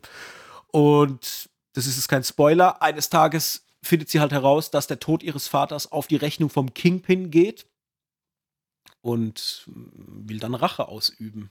Soll ich da erstmal Stopp machen oder ist noch ist alles weitere dann zu viel Spoiler? Was meinst du? Ja, ich würde jetzt mal Stopp machen. Also theoretisch ist das ja alles schon in, äh, in Hawkeye durchgekaut worden. Mhm. Also in der Serie. Also da ist es ja quasi so eine Art äh, Sidearm, der so ein bisschen parallel ja. mitläuft. Das siehst du ja auch, oder die meisten Szenen aus Echo stammen ja auch aus äh, äh, äh, Quatsch, der äh, Hawkeye-Serie. Aber ja, ich würde jetzt mal Stopp machen, wobei das, ja, an sich ist es ja auch, ja, den Rest findet ihr selber raus. Was vielleicht noch interessant ist zu erwähnen, ist zum einen, dass es sich bei Maya Lopez um eine Person handelt mit Ureinwohnerwurzeln. Also sprich, sie ist auch sehr verwurzelt, was die Kultur betrifft, muss sich auch in der Serie selbst mit ihren indianischen Wurzeln immer wieder auseinandersetzen, vor allem auch mit ihrer Vergangenheit, weil es da auch gewisse Themen gibt, äh, wo sie irgendwann merkt, okay, da gibt es Verbindungen, da ist irgendwas im Hintergrund, äh, was sie vielleicht erstmal noch nicht weiß und, und wie das zusammenhängt. Plus, wir haben noch eine Besonderheit mit dabei, dass nämlich Maya Lopez gehörlos ist. Das heißt, sie kann sich auch dann nur durch Gebärdensprache mit anderen Menschen auseinandersetzen. Und was ich auch nicht wusste, sie hat ja, sie verliert ja als Kind bei diesem Autounfall dann äh, den Unterschenkel. Ich glaube, linkes Bein, rechtes Bein, ich weiß gar nicht. Ich glaub, äh, das rechte Bein, Bein, ja, ja, ziemlich ja. sicher. Und das fand ich krass, weil ähm, ich dachte mir zuerst, ah, okay, das haben sie jetzt mit eingebaut, um vielleicht so gewisse Tropes noch stärker zu bedienen, weil du hast zum einen halt eine, eine Person aus einer Minderheitengruppe, äh, die, die, da drin natürlich die Hauptrolle spielt, dann hast du noch die, die Thematik, dass sie gehörlos ist. Aber dann habe ich rausgefunden, dass ihr auch in echt der Unterschenkel fehlt. Ich habe hab wirklich erst gedacht, die hätten das halt mit Absicht gemacht, um, weißt du, ähm, aber tatsächlich nein. Also de, da ist relativ viel ähm, oder viele Parallelen da zur Schauspielerin der Maya Lopez, nämlich Alakwa Cox, die tatsächlich im echten und realen Leben auch gehörlos ist, plus dass sie halt da dieses Handicap hat. Und das fand ich dann wiederum, muss ich sagen, schon wieder charmant. Also, dass auch so jemand ihre, seine erste Hauptrolle vor allem auch kriegt, mhm. weil letztendlich ist die in der äh, Hawkeye-Serie, als du hast es ja schon gesagt, als Nebencharakter etabliert gewesen aber äh, die hat nicht wirklich Schauspielerfahrung. Also so viel ist mit ihr noch nicht passiert und kriegt halt dann direkt schon so eine Hauptrolle an, äh, auf den Leib gezimmert. Ich muss sagen, ich finde das ganz cool, weil ich finde, dass sie ihre Rolle auch sehr gut spielt. Also ich bin bei ihr, was diesen Charakter betrifft, sehr involviert, weil ich ihr alles abnehme, was sie da so macht. Also du merkst, sie hat da Spaß dran, was sie macht. Ich kann jetzt nicht sagen, ob die Serie jetzt der absolute neue Wurf ist, weil man sagt ja, okay, Marvel Spotlight werden jetzt Serien, die auch wieder ein bisschen für ein erwachseneres Zielpublikum gedacht sind. Das heißt, man sieht explizitere Inhalte. Es kann vielleicht auch mal Blutspritzen oder äh, Gewalt irgendwie an äh, äh zutage gefördert werden und so weiter und so fort habe ich jetzt in den ersten zwei Folgen jetzt nicht als, als überbordend wahrgenommen. Da gab es hin und wieder mal eine Explosion oder irgendeine Verletzung oder sowas. Das war okay. Das war in Ordnung. Ich fand es jetzt für sich stehend amüsant. Aber jetzt auch nicht so, dass ich sage, das holt mich komplett ab und ich muss jetzt weiter gucken. Also ich glaube, ich werde schon weiter gucken, weil mich einfach interessiert, wie die Serie da noch voranschreitet und was mit ihr noch so passiert. Äh, die ist hochwertig inszeniert. Ich finde es alles okay es hat vor allem in der, äh, in der zweiten Folge gibt es so eine Zugfahrt, wo auch so ein, zwei Money-Shots kommen, wo ich dachte, oh ja, okay, da habt ihr mich halt schon gekriegt. Hat so, so, so ganz leichte Zack Snyder-Vibes, wenn die da vom Zug manchmal so runterspringt auf so ein Auto mhm. und ich dachte mir, okay, das ist schon fett. Ja. Ähm, dachte mir aber dann im Anschluss dann auf, an, an diesen Sprung, wie er dann aufgelöst wird, das war mir jetzt aber auch schon wieder zu billig, weil kurzer Spoiler, für mich hätte die halt voll in die Windschutzscheibe krachen müssen. Das wäre halt geil ja, gewesen. Und dass ja auch quasi dieser Ja. Pickup hinten, das den Ja. nötigen Halt gibt, um auf dem Auto zu bleiben, sei jetzt auch mal dahingestellt. Genau. Äh, lassen wir jetzt halt mal, genau, dahingestellt, aber ich habe jetzt Spaß gehabt mit den ersten beiden Folgen. Ich fand es okay. Es ist nicht so, dass ich sage, das holt mich komplett ab und ich bin komplett on fire und will wissen, wie es um diese Person weitergeht. Dafür ist sie mir eigentlich zu egal. Aber das, was ich gesehen habe, war für meine Begriffe hochwertig. Es war interessant genug, um zu sagen, man kann da mal reingucken, wenn man mit Marvel und dieser ganzen Thematik um Marvel herum seinen Spaß hat. Also für Fans, die generell mit Marvel-Stoffen da äh, ihre Freude haben, ist das, glaube ich, schon okay. Ja, ich würde vielleicht sogar so weit geben, dass es vielleicht eine Marvel-Serie ist, die gar nicht für die Leute gemacht ist, die groß auf Marvel stehen. Ich glaube, das Mhm. kannst du auch relativ losgelöst mal schauen, ohne diesen ganzen Superhelden-Quatsch in Anführungszeichen. Natürlich Mhm. war aber da was im Hintergrund, ohne dass wir das jetzt verraten wollen. Aber ich glaube, dass es nicht so eine Präsenz oder so einen Fokus einnimmt, wie es jetzt bei anderen äh, Serien ist. Das heißt, wer so ein Mhm. bisschen ja, geerdetere Action oder, oder eine Geschichte erleben will, der ist, glaube ich, damit ganz gut bedient. Ähm, noch zwei Sachen da dazu. Auf der einen Seite finde ich es sehr, sehr sympathisch, dass das, glaube ich, nur fünf Folgen sind, die insgesamt, glaube ich, eine Laufzeit haben von 200 Minuten. Es sind, glaube ich, drei Folgen A50 und zwei A30 Mhm. oder sowas. Also, da- das lässt sich relativ gut durchbingen, hält auch bei der Stange. Ich habe das ja auch die ersten zwei Folgen oder, glaube Mitte, äh, Hälfte, dritte Folge oder sowas geschaut. Was man natürlich daraus merkt, ich glaube, dass halt Marvel da kein großes Vertrauen drin hat. Also ich meine, die Mhm. haben ja ewig, das ist ja schon ewig fertig, diese Serie, und die haben äh, äh, total lange überlegt, wie sie das jetzt rausbringen sollen, unter was für ein, quasi über was für eine, und, oder unter was für eine Überschrift sie das rausbringen wollen und und und. Man merkt jetzt, es gibt keine äh, äh, wöchentliche Release, sondern die wurde in einem Rutsch quasi rausgegeben, sondern wegen, da habt ihr jetzt einen kleinen Marvel-Happen, weil wir glauben selbst nicht so richtig dran, weißt du? Also ich finde, da schwingen schon ein paar Vibes rum, wobei ich sagen muss, ich finde die Serie jetzt schon besser wie zum Beispiel Secret Invasion. Die, das Mhm. ist ja für mich, das war ja der absolute Hass, wie da mit Figuren umgegangen wurde und auch von der Er- Erzählstruktur her und charakterliche Entscheidungen, wo, wo du denkst, okay, wo kommt das auf einmal her? Ähm, von daher finde ich die eigentlich schon empfehlenswert. Ich habe sie jetzt natürlich noch nicht fertig geschaut, von daher jetzt keine Vorschusslorbeeren, aber bisher finde ich sie ähm, sehr sehenswert und ähm, das kann man mal machen. Auch für Leute, wie gesagt, die mit Superhelden nichts zu tun haben, aber trotzdem mal ins Marvel-Universum reinschnuppern wollen. Ja, ich glaube, gerade wenn man aus Serien kommt wie Daredevil und The Punisher Genau. und hat, und hat es gemocht. Also wenn, Ja. wenn man mal sagt, hey, die, gerade die beiden Serien waren für mich so, ne, Mhm. das, das, da bin ich gehuckt, dann glaube ich, knüpft die Serie ganz gut an. Ja. Also ich, ich muss auch immer noch gestehen, ich habe ja Daredevil nicht geguckt. Ja, das ist äh, Also- für mich immer noch ein Treffer. Also, Also, die ersten äh, zwei Staffeln, Mike, Ja, ja, ja, ja. sind, ich weiß. ey, gerade wenn der Punisher in der zweiten Staffel, ich habe, glaube ich, noch nie was krasseres gesehen, ehrlich. Ja, ich habe halt äh, Punisher habe ich geguckt und den fand ich ja also wirklich, das, ich glaube, das ist die fetteste Marvel-Produktion überhaupt für mich. Mhm. Also äh, Ja, von allem, ja. also wirklich alles, also auch Filme mit rein, mit MCU, alles mit reingepackt. Also da hat mir, glaube ich, Punisher für, für mein persönliches Sehvergnügen, wie ich am meisten äh, und am liebsten Mhm. Sachen gucke, am meisten Spaß gemacht, weil das halt so kompromisslos war und Ja, ja, das ist aber heftiger noch in, bei Daredevil. Also auch vom, Ja, vom Gewaltgrad weiß. her. Also ich muss sagen, ich konnte mit der ersten Staffel Punisher überhaupt nichts anfangen. Ich fand die zwei gibt's, gell? Oder gibt's drei? Hm. Nee, zwei Staffeln. zwei, gibt's. ja. Genau, die zweite fand ich äh, okay. Die erste fand ich so lala, weil es mich hat's halt genervt, weil er halt bei Daredevil schon etabliert war. Und quasi Mhm. das erste, was passiert ist, in der ersten Folge der ersten Staffel Punisher, er verbrennt einfach seine Schutzweste und ist jetzt Bauarbeiter. Und er muss diesen ganze Origin-Story, also nicht die Origin-Story, seine Familie wird nicht nochmal umgebracht, aber er muss halt wieder diesen Weg zum Punisher finden. Und ich denke, du bist doch schon etabliert, Mann. Mach Mhm. doch einfach los mit dem, mit was du in, in, in Staffel 2 Daredevil aufgehört hast. ja, ja. Und das hat mich halt so als Daredevil-Schauer einfach geärgert. Von daher große Empfehlung noch für beide, Fol äh, für beide äh, Serien. Gut, dann war es das mit Echo. Äh, fünf Episoden gibt's äh, by the way. Ich weiß nicht, ob wir es schon äh, gesagt Ja, hab haben. ich, Also ja. könnt ihr in einem Ruck gucken, wenn ihr das möchtet, auf Disney Plus. Mhm. So. Hast du noch was? Nee. Nee? Okay, Nope. dann habe ich noch was. Ich habe mir noch angeguckt und bin sehr froh, dass ich damit angefangen habe, tatsächlich. Boy Swallows Universe auf Netflix. Eine brandneue Miniserie, sieben Episoden lang, geht immer so, oh Gott, ich glaube eine, eine Stunde, 50 Minuten, so um den Dreh. Ich habe es gar nicht mehr direkt auf dem Schirm.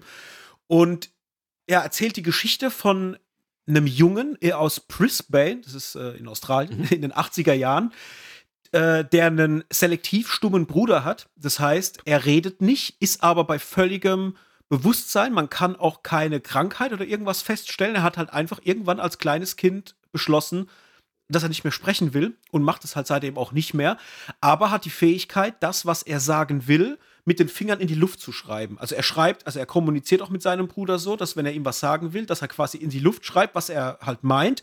Und sein Bruder ist halt dadurch, dass sie halt zusammen leben, so trainiert darauf, dass er lesen kann, was er in die Luft schreibt. Und das Kurze, ja, Entschuldigung, da kommt die erste Frage schon von mir, weil ich habe von der Serie noch gar nichts gehört. Aber das heißt, dem kann man jetzt keinen Stift in die Hand drücken und er schreibt es dann auf dem Papier. Es geht nur in die Luft.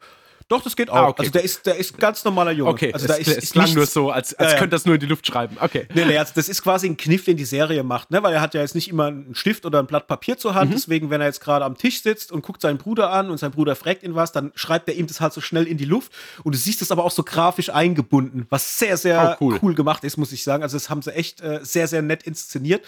Und die leben zusammen mit ihrer Mutter und ihrem neuen ich weiß gar nicht, ob die verheiratet sind, sagen wir mal, einen neuen Freund zusammen eben in Brisbane und sind so ein bisschen, er ist nicht White Trash, die sind schon sehr, sehr nett und sehr cool, nicht so assi, aber man merkt, die strugglen auch so ein bisschen mit, mit dem Leben und wenn es um Geld geht. Und man kriegt auch direkt schon mit, dass wohl der Vater, der gespielt wird vom äh, großartigen Travis Fimmel, den mhm. werden die meisten kennen als Ragnar aus ähm, Vikings, äh, die hatten eine Drogenvergangenheit, auch er mit seiner Mutter. Also sie war wohl mal ähm, halt wirklich drogenabhängig und er hat sie aber auch dazu gebracht oder hat sie zu Hause eingesperrt, damit sie von diesem Drogentrip halt irgendwann wegkommt. Und er will ihnen aber auch irgendwie ein Leben bieten, wo es ihnen an nichts fehlt und, und schaut halt einfach, dass er da irgendwie hinkommt, dass sie zumindest mal ein schönes äh, Leben in jetzt nicht Reichtum, aber ich sag mal in so einem Mittelstand führen mhm. können. Mhm. Und fängt deswegen halt irgendwann wieder an, Drogen zu dealen, genauer Heroin. Und das kriegt der Junge, um den es geht, also es ist der kleinere von den beiden Brüdern. Äh, ich gucke gerade, wie er heißt.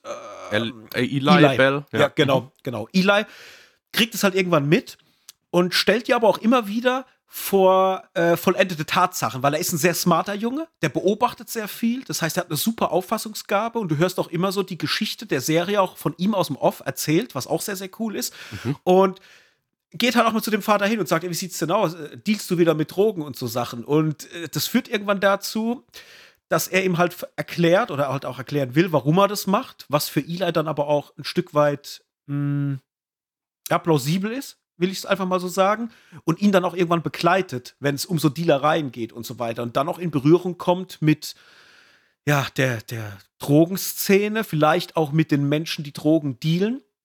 Und irgendwann spitzt sich das Ganze dann zu, dass der Vater wiederum ja, Dinge tut, die vielleicht den Oberbossen nicht so gefallen und die Familie auf einmal ja, sich gegenüber sieht von äh, oder sich sehr viel Gewalt gegenüber sieht und dann auf einmal die Serie auch einen kleinen Twist bekommt, den ich so nicht habe kommen sehen, weil das fängt erstmal an mit einem super coolen viel gut Vibe. Die Serie geht los, du bist so in diesen 80ern, Travis Fimmel hat auch immer so Hawaii-Hemden an und läuft immer in Flipflops rum, die Jungs eigentlich auch.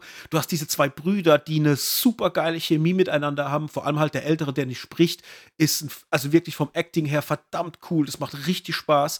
Äh, die haben eine schöne Chemie, wie gesagt, und dann merkst du auch, dass die Chemie mit dem Vater, der ja neu in die Familie kommt, irgendwie auch sehr, sehr gut funktioniert. Der liebt die wirklich, obwohl es nicht seine leiblichen Söhne sind und will halt wirklich nur das Beste für die. Die Mutter wiederum, gespielt von Phoebe Tonkin, auch sehr, sehr cool. Ich muss sagen, die hat eine sehr, sehr coole Präsenz, die ich richtig gemocht habe.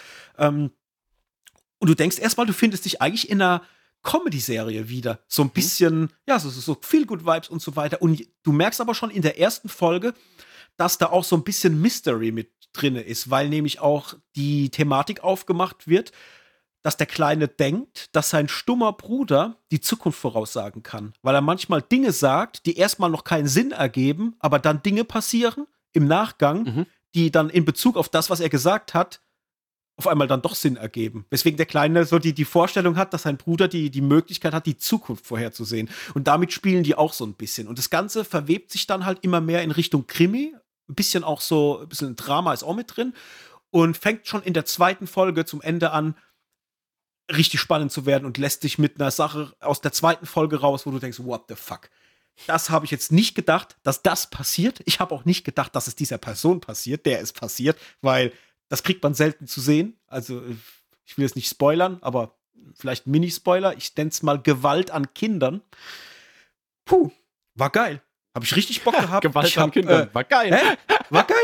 Weil, hey, wie oft reden wir im Podcast drüber, dass man Ja, so, so Dinge oftmals nicht mehr zu sehen bekommt. Und dann kriegst du da einen Moment gezeigt und denkst, ja, das passiert jetzt eh nicht. Mhm. Und dann passiert es. Und ich dachte mir, oh mein Gott, weil das, was passiert, ist halt auch, ich sag mal, es ist irreversibel. Du kannst es nicht wieder herrichten. So. Und ich denke mir, oh, okay. Na gut, bin ich mal gespannt, äh, wie es weitergeht. Mhm. Jetzt in, in, in Folge 3. Also ich bin total drin. Boy, Swallows, Universe, wie gesagt, eine Miniserie, sieben Folgen lang. Hat richtig Spaß gemacht. Ist von mir jetzt, zumindest mal aus dem Aspekt heraus, erste zwei Folgen schon eine Empfehlung, wo ich sagen würde, äh, guckt da mal rein, ob euch das, Spa ob, äh, euch das Spaß macht, weil es sind so viele Tropes drin, die die auch aufmachen. Vielleicht noch eine Kleinigkeit. Der Junge, also der, der Jüngere, schreibt auch äh, hin und äh, Briefe. Er hat so eine Brieffreundschaft mit einem Typen, der im Knast sitzt. Und die schreiben sich halt immer so äh, Briefe hin und her, die aber auch so, ja, so Lebensweisheiten beinhalten. Und der Kleine ist halt für sein Alter, er ist 13 in der Serie, halt auch schon sehr reif. Und du merkst halt einfach irgendwie, dass der schon so Ansichten hat, dass der mal ein richtig cooler Erwachsener sein könnte, aber halt auch sich gegenüber sieht, äh, dass er zwei Erwachsene hat, nämlich äh, seine Mutter und ihren Freund, die aber halt in diesem Drogenmilieu irgendwie auch mal stattgefunden haben und ihn das halt auch wirklich so vor ähm, Themen stellt, die mit seinem Gewissen auch nicht vereinbar sind. Und er halt guckt, wie er halt irgendwie sein Leben da leben kann als Junge, der älter wird, mit Eltern in diesem Milieu, einem Bruder, der nicht sprechen kann, plus halt dann äh, ja, seinem besten Brieffreund, der im Knast sitzt. Also wirklich sehr cool. Ich habe richtig Spaß damit gehabt. Kam jetzt irgendwie wie gefühlt wie aus dem Nichts auf Netflix. Ähm, kann man gucken. Würde ich Cool. mal sagen, reinschauen. Ja, coole Empfehlung, danke. Dann sind wir fertig mit zuletzt geguckt und würde ich sagen, Mhm. Rüber zum Hauptthema. Hendrik, wir haben es geschafft. Wir haben Killers of the Flower Moon geguckt. Epische dreieinhalb Stunden, glaube ich, war er lang. Mhm. Ne? Drei Stunden, Sech- 26 Mhm. Minuten, alter Schwede. Und wir haben geguckt Watcher, einen Thriller mit der großartigen Micah Monroe, der, über die wir ja in der letzten Folge schon gesprochen hatten, bei äh, God is a Bullet. Mhm. Mit was magst du anfangen? Ach, gerne äh, mit, mit äh, Watcher. Watcher.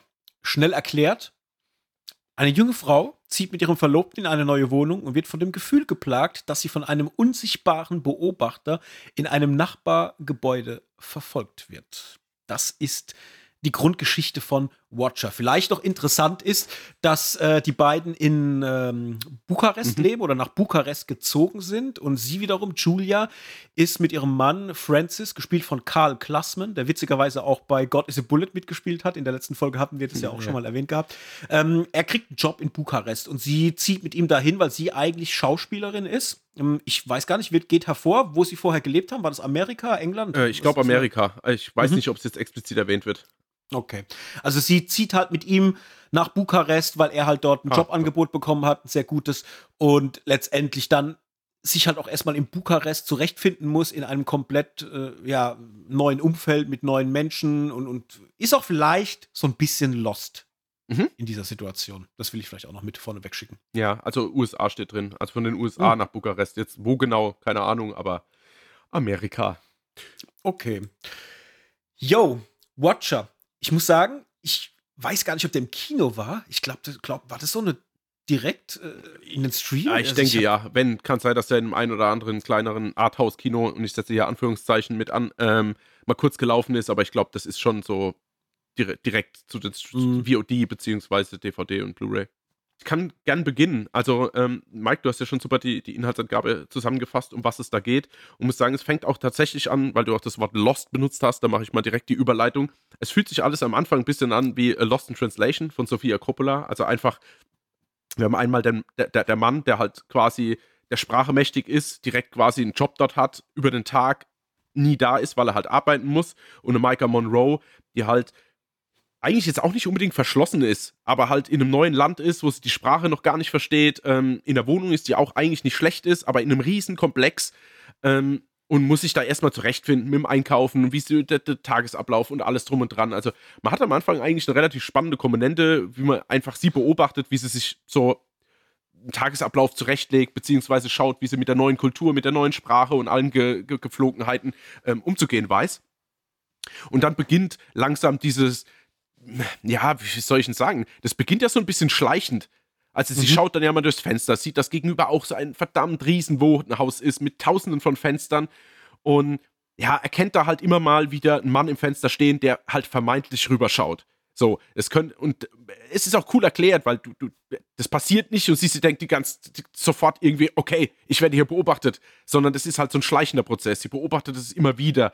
Ähm, äh, es wird dann auch, äh, sie geht dann auch in ein Kino und auf einmal sitzt dann jemand hinter ihr, der sich dann aber gefühlt halt nochmal umsetzt, um hinter ihr zu sitzen, was aber weder dem Zuschauer noch ihr 100% dargestellt wird. Also mhm. man kommt dann irgendwann in so eine Schneise, und das ist jetzt kein Spoiler, als Zuschauer, wo man sich überlegt, okay, beobachtete sie jemanden oder wird sie beobachtet? Also das ja. ist so ein ganz schmaler Grad, wo du wirklich fast 90 Prozent des Films nicht so richtig weißt, mhm. was jetzt hier die Wahrheit ist. Und ich muss sagen, das ist schon ein extremer Slowburner. Also da passiert jetzt nicht viel, sondern es, es baut sich einfach relativ langsam ein gewisser Spannungsbogen auf aber nimmt sich halt auch Zeit, was man spürt, aber jetzt nicht unbedingt ein Negativ-Kritikpunkt ist. Aber man merkt, mhm. okay, der ist wirklich relativ gesettelt, der Film, der ist ruhig, der äh, legt einen Fokus auf die Person, auch das Zwischenmenschliche zwischen ihr und ihrem Mann, weil der kommt jetzt dann auch mal zu so einem Abendessen mit gemeinsamen Freunden und man merkt, dass sie immer so ein bisschen außen vor ist, weil sie die Sprache nicht spricht, aber man auch das Gefühl hat, dass die anderen sich auch nicht unbedingt anstrengen, um sie in diese Gruppe mit, mit, mit, mit, mit einzunehmen, so. Also das ja, ist ja. so ein bisschen abzuholen, sondern das ist dann schon, ich weiß nicht, ob es Arroganz ist, aber so, vielleicht wird auch gar nicht dran gedacht. Das, da macht der Film jetzt kein Fass auf, aber du spürst einfach, dass es, ah, es ist für sie einfach keine schöne Situation und dadurch mhm. entsteht halt auch so ein, ah, ja, entsteht für sie halt auch so ein Gefühl, wie auch für den Zuschauer, dass da irgendwie was nicht stimmen kann. Aber man ist sich mhm. dessen auch gleichzeitig bewusst, dass man auch an der Nase rumgeführt werden könnte. Also es ist so, ja. wie gesagt, ich komme immer wieder zu dem Punkt zurück, es ist so ein bisschen, man weiß nicht genau, ob Fische oder Fleisch. Ja, und es entwickelt sich dann eigentlich relativ cool weg. Also du, du, hast dann, sie freundet sich dann noch mit, mit, mit, mit, einer, ähm, mit einer Nachbarin quasi an, die dann aber auch vermeintlich kurz verschwindet, dann aber wieder auftaucht. Und also es ist alles sehr, sehr mysteriös und man bleibt als Zuschauer, zumindest ging es uns so, ziemlich am Ball.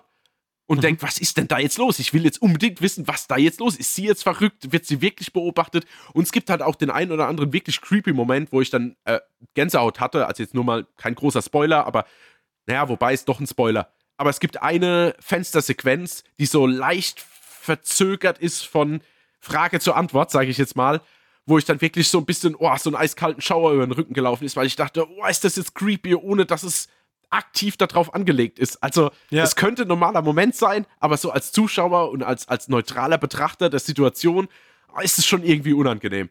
Und mhm. natürlich fängt auch in, in, also sie spricht dann natürlich auch Gott sei Dank mit ihrem Freund darüber, weil es gibt ja dann öfter auch Filme, wo dann so, wo sie einfach gar nicht das Gespräch sucht, sondern einfach sich in so, in so einer Abwärtsspirale bewegt und, und nur noch sich selbst traut, sondern sie sucht auch den Kontakt in den Austausch und ich habe auch das Gefühl, er, er kommt ihr da auch schon entgegen, aber man muss sich auch gerade wie soll ich denn sagen, man kann sich auch gut in ihren Gegenpart, also in ihren Gegenpart ist es ja nicht, aber in ihren Freund hineinversetzen, wenn man sich die Frage stellt, wie würde ich damit umgehen? Wenn ich jetzt mit meiner mhm. Freundin in einem fremden Land wäre und sie würde mir dieses alles erzählen, ich würde ihr natürlich Glauben schenken, aber trotzdem wäre ich halt an dem also ich wäre halt nicht ganz überzeugt und ab einem gewissen Punkt mhm. im Film würde ich mir auch als Freund Gedanken machen um sie.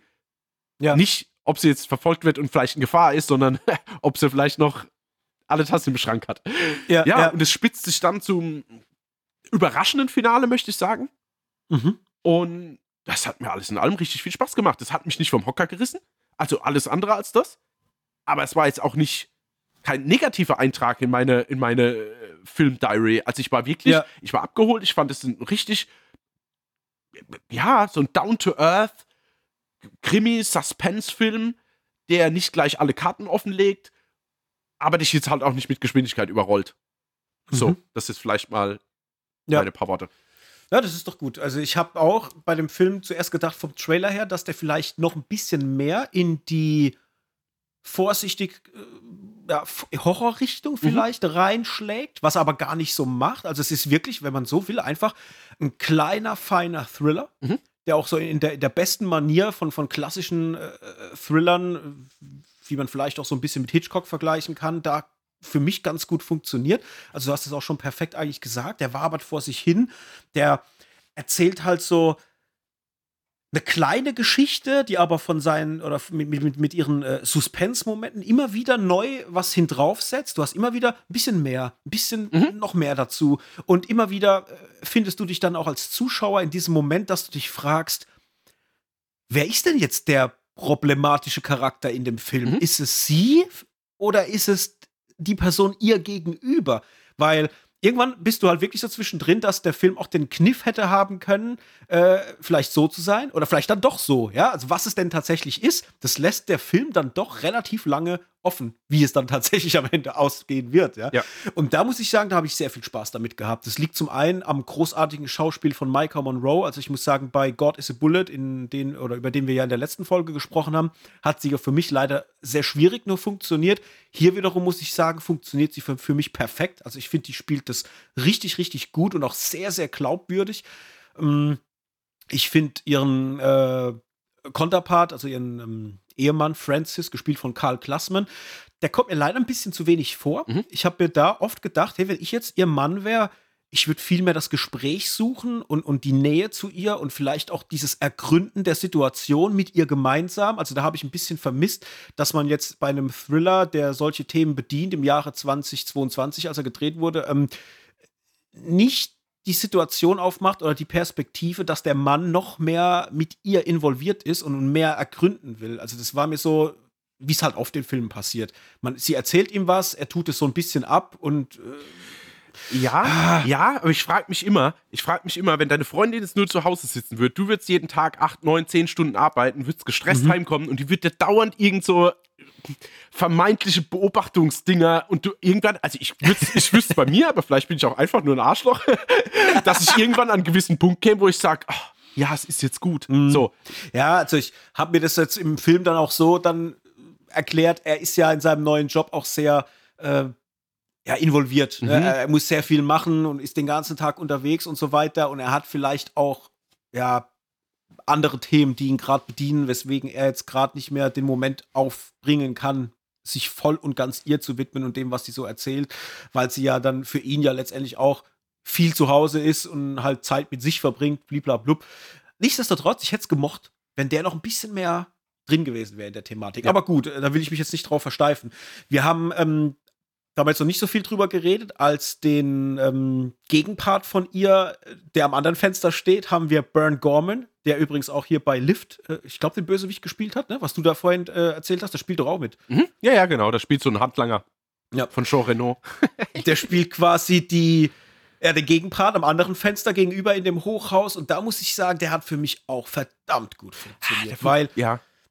der ist sehr ruhig, der guckt viel, der redet nicht viel, der wirkt auch, und das haben sie natürlich sehr gut gemacht, erstmal sehr äh, beklemmend in der Art, wie er sich auch verhält, wie er da mit seinem Blazer durch die Gegend läuft, immer eine Plastiktüte in der Hand, schnell weg, äh, ganz, ganz komisch. Und du denkst auch so eine lange Zeit, ja, Mann, das ist ein Creep. Mit dem stimmt was nicht. Genau der ist es. Aber. Echt jetzt? Okay. Ja, ja ich fand wirklich, als der kam mir erstmal vor wie so der typische Creep. Aber, und das machen die sehr gut, dann beginnt schon relativ früh im Film ein Moment äh, äh, aufgemacht zu werden, wo er anfängt zu reden und sich offenbart. Mhm. Und durch dieses Offenbaren und durch dieses Sprechen merkst du, das ist ja gar kein Creep. So, also der, der, der scheint ja sehr normal und, und irgendwie ist der vielleicht auch einfach nur in, jemand, introvertiert der, halt. Ja, so bisschen, genau, ja. genau so. Ja. Er ist einfach jemand, der vielleicht sehr, sehr, sehr introvertiert ist, vielleicht auch dann so sein eigenes Päckchen mhm. zu tragen hat, was man noch ein bisschen mitkriegt. Der will vielleicht auch nur seine Ruhe haben, aber will auch mal rausgucken aus seinem Fenster und will vielleicht auch an der Welt teilnehmen, was er aber nicht kann, weil er so introvertiert genau. ist. Und als diese Situation aufgemacht wird, dann bist du ja als Zuschauer erstmal in so einem Moment, wo du dann denkst, okay, what the fuck? Jetzt kann ja alles, jetzt kann alles passieren. Wer ist jetzt derjenige mit dem Dachschaden. Ja? Und das ist halt dann der Moment, wo ich im Film dann wirklich drin war und dachte mir, sehr geil. Da habt ihr mich wirklich jetzt reingeholt. Ich hab Bock und, und hab dann den Film natürlich mit, mit großem Spaß weiterverfolgt, dann bis zum Finale. Und wir spoilern natürlich jetzt nicht. Und das Finale habe ich so in der Art auch nicht kommen sehen. Also, dass die Dinge passieren, die passieren. Weil dadurch, dass es ja so ein Slowburner ist, bist du ja irgendwann auch in so einer Gefühlswelt drinne. Und das kriegt der Film dann ganz gut hin, dir dann einen vor den Latz zu knallen, finde ich. Und äh, durchaus auch mit Bildern. Und das fand ich ganz cool, ja. muss ich sagen. Ja, definitiv, du. Also ich fand das Ende auch irgendwie dann sehr stark. Also ich war erstmal geschockt und dann fand ich es noch stark. Aber unterm Strich, ich mag halt auch Burn Gorman sehr. Der spielt ja auch, glaube ich, bei hier Pacific Rim mit und so. Da hat er immer mal wieder eigentlich ganz coole Nebenrollen und taucht immer mal wieder auf, auch bei The Dark Knight Rises und äh, Tribute von Panem. Der ist ja überall so ein bisschen immer so als, als Nebencharakter dabei. Das ist einfach nur für mich, jetzt ich weiß nicht, wie es dir ging, aber für mich als, als Vielschauer hat es mich dann fast gestört, dass es ein vermeintlich bekanntes Gesicht ist, der in diesen mhm. Watcher gesteckt wird. Wäre das jetzt so ein komplett, also keine Ahnung, den du halt nicht so auf dem äh, auf der Agenda hast, weißt du, den du nicht so kennst als Darsteller, ja. einfach mal so eine neutrale, neutraler Schauspieler eingesetzt, dann hätte es für mich halt ein bisschen mehr Kick gegeben. Für mich gehen dann halt alle Alarmglocken gleich an, weil ich denke, ja, okay, wenn der da besetzt ist, dann muss der da irgendwie doch.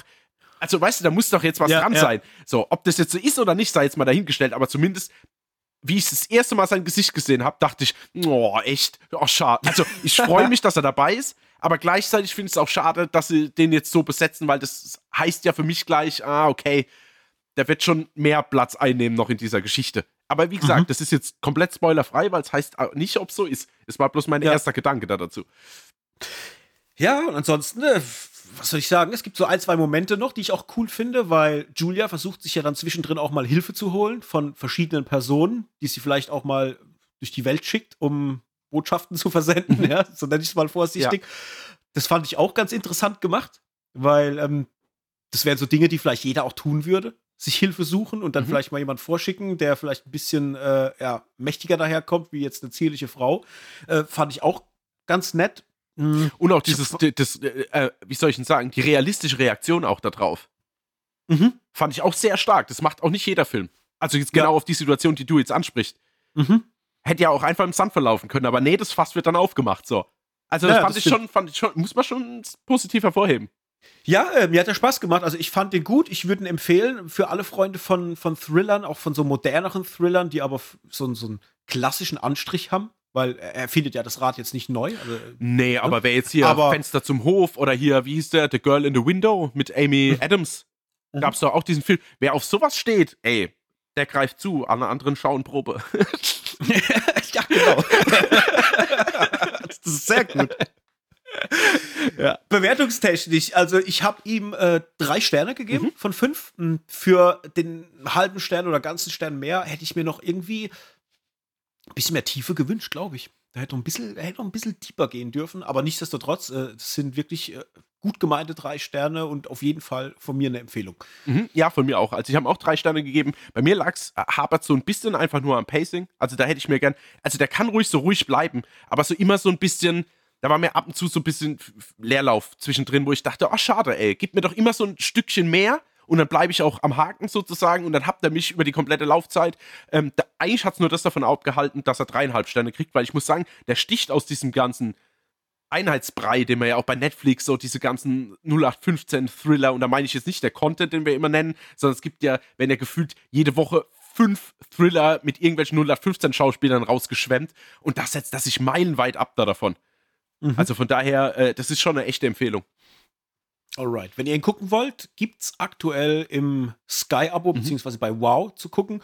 Mit Sicherheit aber auch per VOD. Ja. Äh, kann man sich den auch leihen. Ne? Also da gerne mal reingucken und Feedback geben. Wenn ihr ihn geguckt habt, schreibt uns mal auf Instagram und so weiter ins Posting mit rein, äh, wie ihr das äh, gefunden habt. So, jetzt kommen wir zum Highlight der Folge. Mhm. Killers of the Flower Moon. Der aktuelle Film von Martin Scorsese kam ja letztes Jahr schon ins Kino. Da haben wir nicht geguckt. Warum, können wir ja gleich mal noch erzählen. Und ist jetzt auf Apple TV Plus gestartet am 12. Januar. Und da war natürlich klar für uns, jetzt ist er da, jetzt müssen wir ihn gucken und auch mal drüber sprechen, wie sich das Ganze so verhält. Der Film erzählt die Geschichte des Osage-Stammes, Ureinwohner in Amerika und dessen Mitgliedern, die in den 1920er Jahren Step by Step alle ermordet werden, was dazu führt, dass das FBI irgendwann eine Untersuchung startet und dieses ganze Thema, warum da Leute ermordet werden, halt dann äh, ja ergründen wollen letztendlich. Äh, da prinzipiell kann man vielleicht sagen, so als kleine Vorinformation, Es ist so, dass die Osage beziehungsweise generell die Ureinwohner einen sehr, sehr großen Teil des Landes bewohnt haben. Und nachdem damals immer mehr Siedler äh, nach Amerika gekommen sind und sich dadurch natürlich auch die Siedlungsgebiete immer mehr verkleinert haben und sich die Ureinwohner zurückziehen mussten, war es so, dass die in den 1870er Jahren ähm, 5700 Quadratkilometer Gebiet in Oklahoma gekauft haben. Damals zu einem Dollar 90 pro Hektar. Und das war quasi dieses Osage-Gebiet, wo dieser Stamm letztendlich dann mit seinen ganzen Mitgliedern gelebt hat. Und es ist so, dass dann in, gegen Ende 1897 auf dem Gebiet äh, Erdölvorkommen entdeckt wurden. Und auf einen Schlag diese ganzen Osage-Einwohner äh, dieses, dieses Landstrichs schweinereich wurden. Und dieses ganze oder diese ganzen Ölvorkommen verpachtet haben an die US-Regierung. Da gibt es quasi ein Innenministerium, das Bureau of Indian Affairs. Die haben diese Pachtverträge für Ölsuche und die Ölförderung ähm, letztendlich unter sich dann vereinnahmt und haben das Ganze überwacht. Und dadurch wurden halt diese Osage verdammt reich, waren damals auch die reichste Bevölkerungsgruppe der Welt. Pro Kopf. Und Pro Kopf. Also, man muss ja immer anteilig. Sorry, ja. Klugscheiß, weiter. Schon richtig. Wir, wir, müssen ja hier bei der Wahrheit bleiben. Ja. Ne?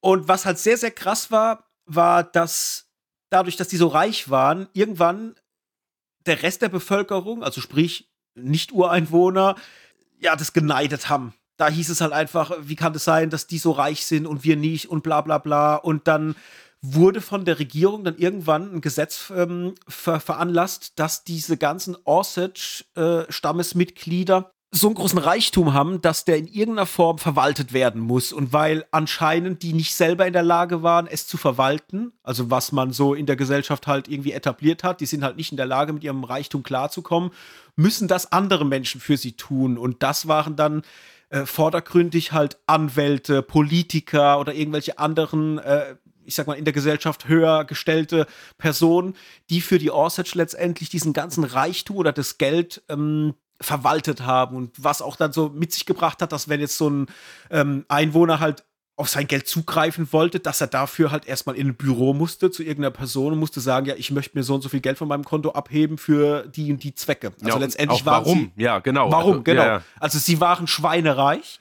aber konnten auf dieses Geld halt immer nur unter Vorbehalt auch zugreifen.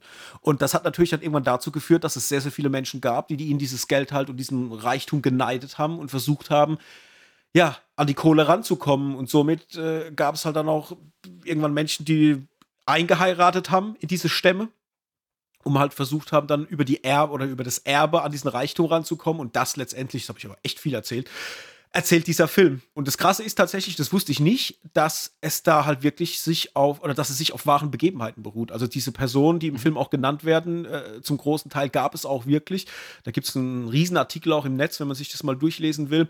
Und letztendlich erzählt Killers of the Flower Moon diese komplette Geschichte rund um Molly Burkhardt, gespielt von Lily Gladstone, ihren dann angeheirateten Ehemann Ernest Burkhardt, gespielt von Leonardo DiCaprio, plus das Oberhaupt in dieser Stadt, in der sie leben, William Hale, gespielt von Robert De Niro, der sich als Gutmensch darstellt und als größten Befürworter und Freund dieses Osage-Stammes, aber eigentlich im Hintergrund ja nur hinter Reichtum und Macht her ist.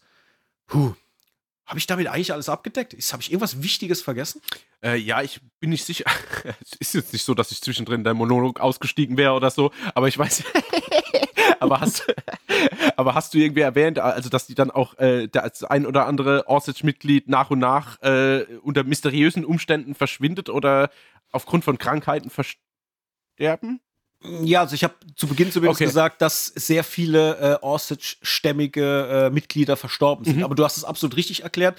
Es ist so, das kriegt man auch in dem Film dann über den Zeitraum, in dem äh, Molly mit Ernest auch verheiratet ist, mit, dass immer mehr Familienmitglieder von ihr, die auch einen sehr großen Reichtum oder sehr oder sagen wir es mal so, viele Ländereien besitzen, auf denen diese Ölvorkommen stattfinden, auf verschiedenste Gründe halt aus dem Leben scheiden. Die eine Person wird krank, die andere wird ermordet, aber man weiß nicht warum, weshalb, wieso und so weiter und so fort. Und das führt halt dazu, dass halt Step by Step immer mehr Menschen letztendlich sterben, bis halt zum Schluss ja fast keine mehr übrig sind, mhm. wenn man so will. Von der Familie zumindest ja. jetzt von äh, Molly, ja. ne? wenn man es genau.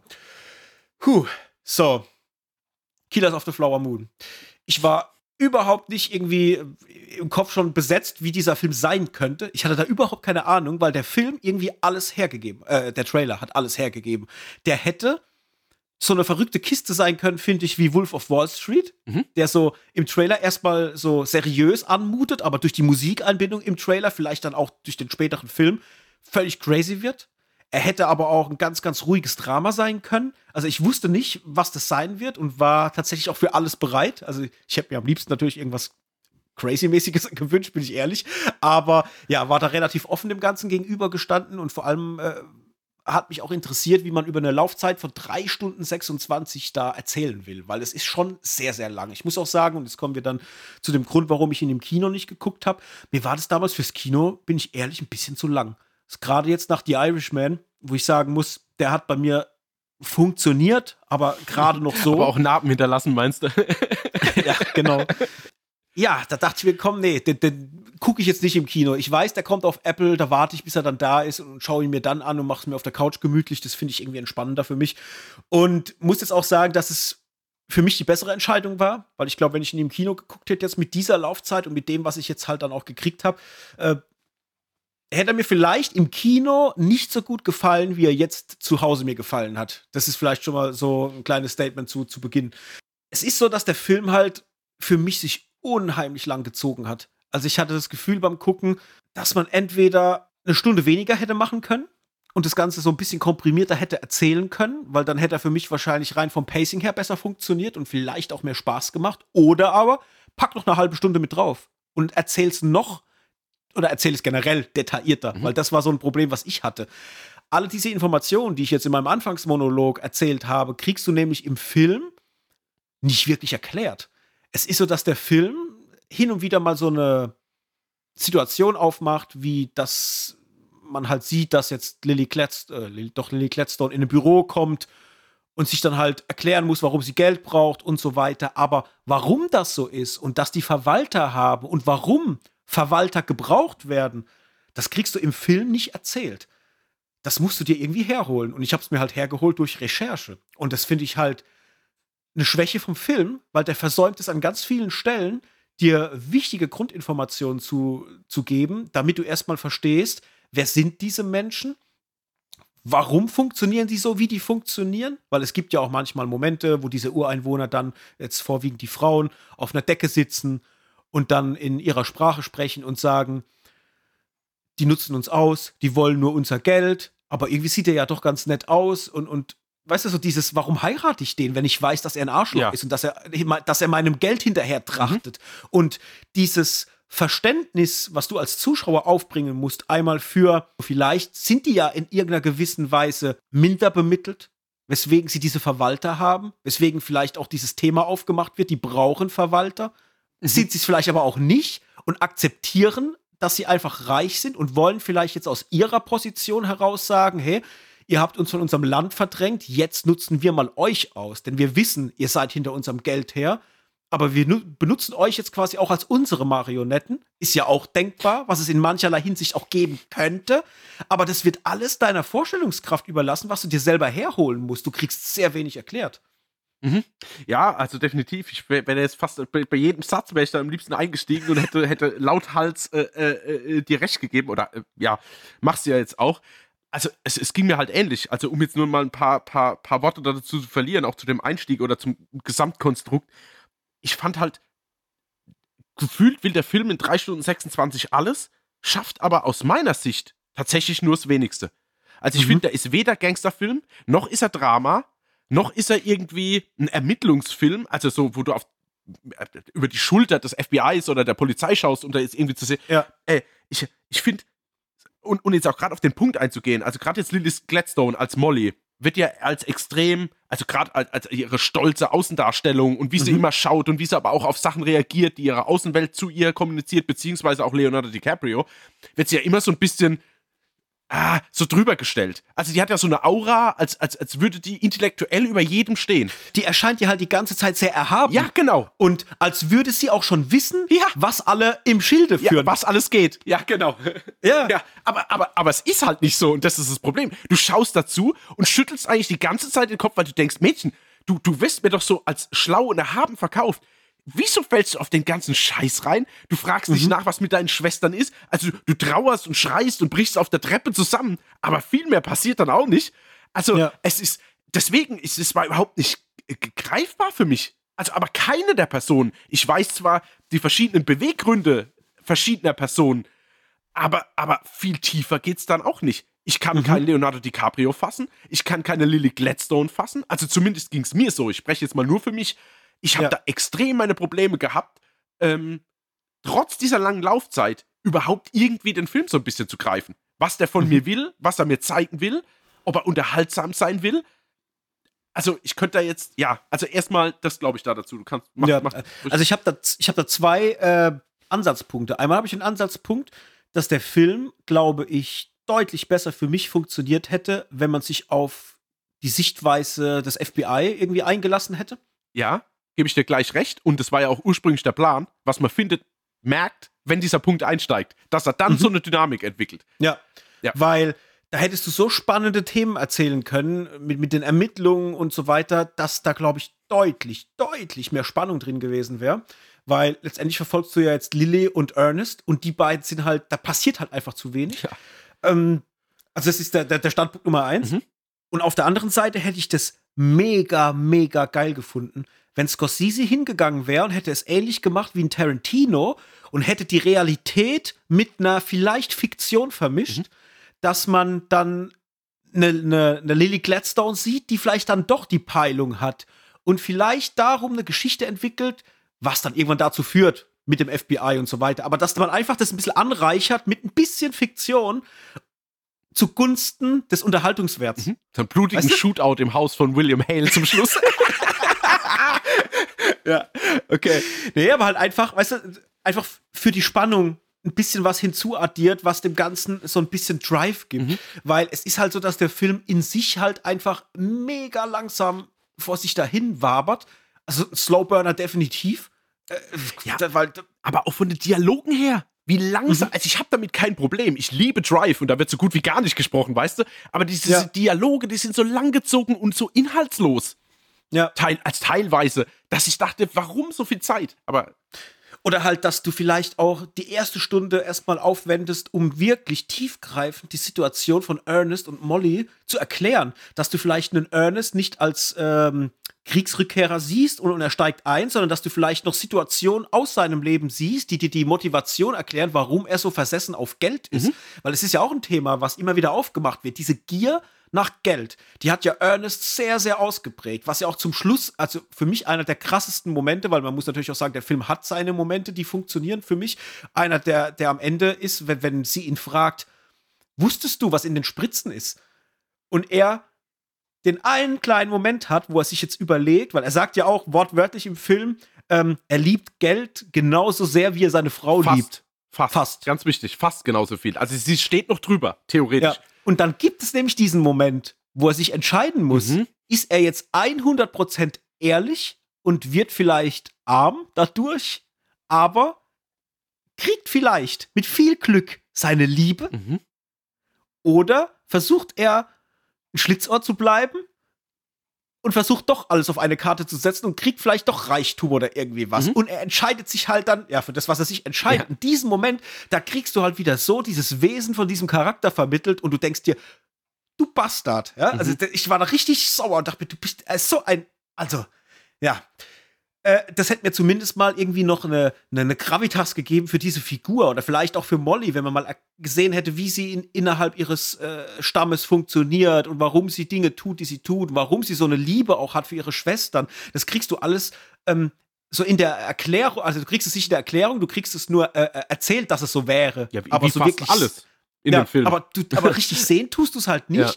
Und das fand ich halt so schade, weil dadurch halt auch ein Charakter jetzt wie Ernest, gespielt von DiCaprio, halt völlig farblos bleibt. Also, äh, also der macht ja fast nichts anderes, wie mit heruntergezogenen Mundwinkeln und seiner Zahnprothese komisch dumm dreist in die, in die Kamera zu gucken. Und da ist er halt so krass hinter seinen Möglichkeiten zurück. Das fand ich fast schon schade. Ja, ich auch. Weil ja. von einem, weil DiCaprio kann so viel mehr als das. Denk mal an äh, Django Unchained wie der in dieser Rolle aufgeht und was der da alles reinlegt. Ja, wobei es ja den einen Moment gibt, wenn sie quasi sagt, sie will, dass die Ärzte verschwinden und er dann seinen mhm. Monolog dazu hält, wo er dann auch dieses Wuh, Wuh, Wuh, dazu macht, ey, da dachte ich, ja. ey, eben bist du am Start, ja. genau so will ich dich sehen. Aber das ja. war ein oder zwei Momente in drei mhm. Stunden 26. Wow. Das ist dieser Ausraster. Genau, da wo ich denke, stark, ja. Ja, ja, ja, genau. Und da hätte ich einfach so, so gern mehr gehabt. Bei, bei Lily Gladstone muss ich sagen, die fand ich gut. Also die war für mich halt auch aber die hatte auch leider nichts zu tun. Ja, aber, war, aber, aber, aber die war für mich halt diese Erhabenheit. Das, das war's halt. Damit hat die mich halt wirklich gekriegt. Aber man muss halt auch sagen, fairerweise, die macht halt in dem Film nichts, als entweder erhaben in die Kamera zu gucken mhm. oder in die Weite. Mhm. Oder halt todkrank im Bett zu liegen und sehr elend auszuschauen. Ja, oder, das oder also, emotional zu zerbrechen.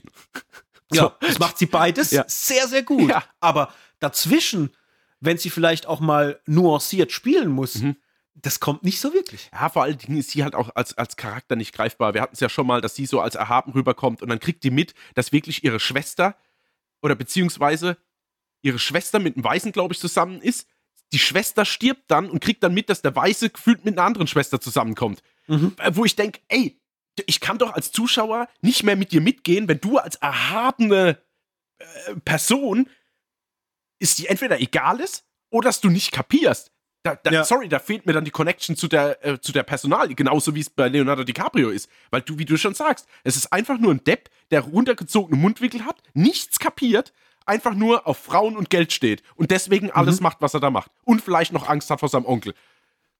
Ah, du hättest ja auch, weil dieser, dieser Mann von der Schwester von ihr, dieser äh, Bill Smith, ja. das ist er, der äh, in die Luft gesprengt wird mit ihr zusammen im Haus. Ja, genau, ja da hättest du auch so geil was erzählen können, weil er ist ja, er geht ja selber mal recherchieren und guckt eigentlich, was im Hintergrund die Probleme sind. Ja, aber warum? Und das ist das, was ich mich immer frage. Warum macht er das? Das kriegst du auch wieder nicht erklärt, oder?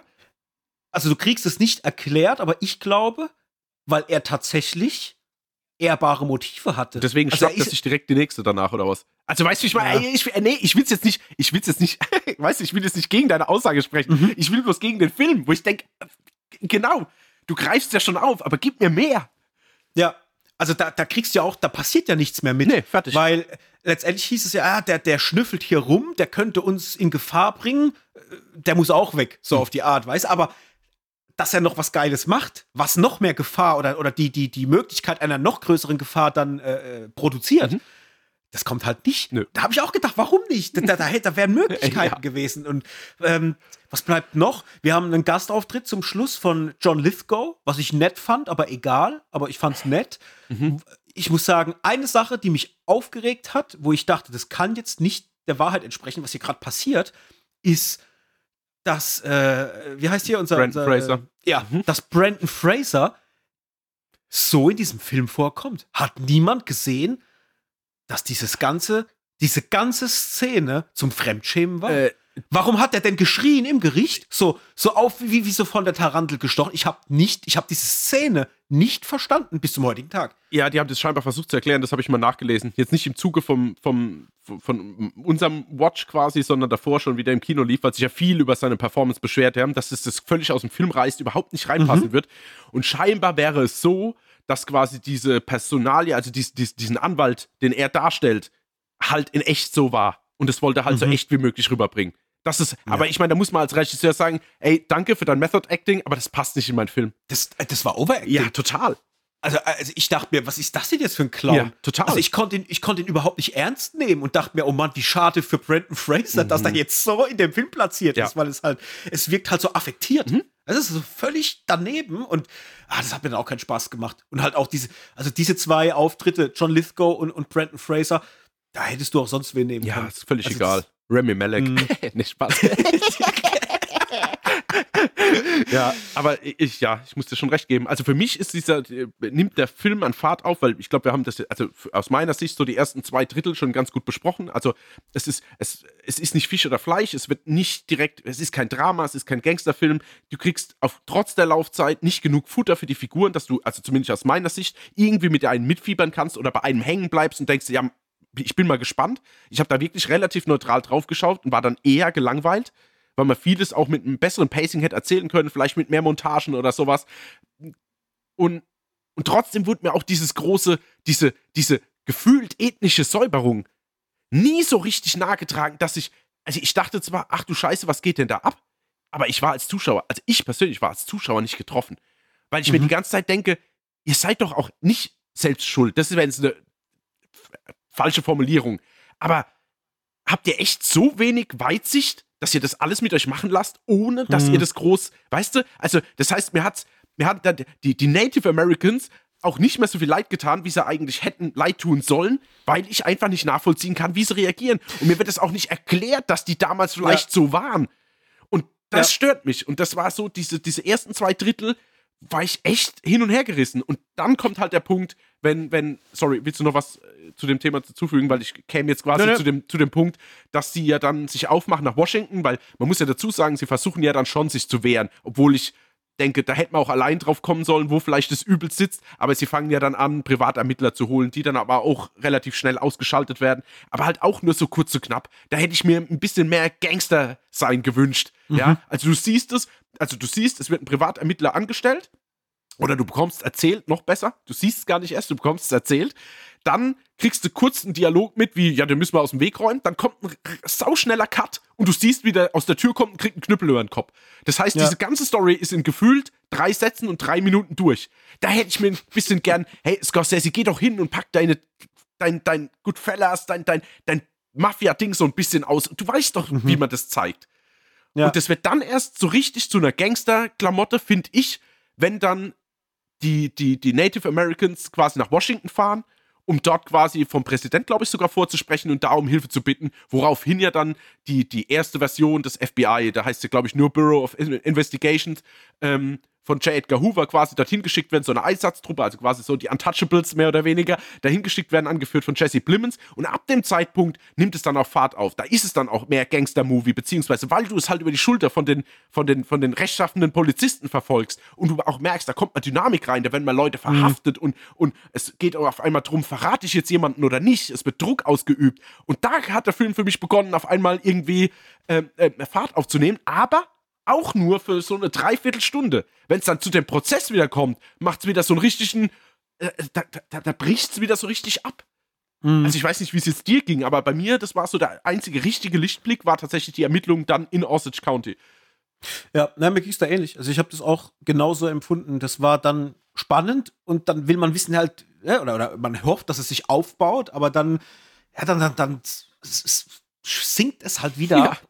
Und das, ja, es ist schade. Ja. Es ist halt einfach, ich habe es ja vorhin schon gesagt, es ist mir einfach zu wenig in der Erzählung. Mhm. Da ist mir das Drehbuch zu, zu, zu unausgegoren, ja. weil ich halt einfach mehr äh, Motive gern gehabt hätte. Mhm. Weißt du, kann man, kann man nicht erklären, dass die vielleicht, oder dass denen vielleicht Bildung fehlt. Genau. Und weil ihnen die Bildung fehlt, sind sie vielleicht vom, von diesem Geld erstmal so, so übermannt, wenn man mhm. vielleicht mhm. Oder so will. Überfordert weil, halt, ja, genau die leben ja relativ naturverbunden. Und dass sie dann auf einmal anfangen, Autos zu kaufen, Autos zu fahren, in richtige Häuser einzuziehen und so weiter. Diesen Step von wirklich in der Natur zu leben hin zu, ich nenne es jetzt mal ganz plump, so, so, so domestiziert irgendwo mhm. oder irgendwie was. Das wird ja halt auch nicht gezeigt. Und das hätte ich rein aus historischer Sicht verdammt gern gesehen, wie sich diese Gesellschaft oder dieser Stamm und diese Bevölkerungsgruppe auch verändert mhm. innerhalb des Landes, ja.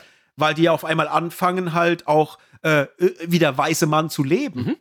Und das, und dass damit vielleicht auch Dinge zusammenhängen, wie auch mal quer zu heiraten, aus dem Stamm heraus. Weißt du, du hättest da so ein bisschen die Brücke schlagen können, warum sich dann die Schicht, auch die Gesellschaftsschichten verändern, vermischen und, und so weiter. Das hat mir halt gefehlt ja, und das hätte ich gern gesehen. Ja, weil man es auch viel besser hätte aufteilen können. Hättest du jetzt in drei Stunden gemacht, hättest eine Stunde Vorgeschichte zu den Osage gemacht, ja?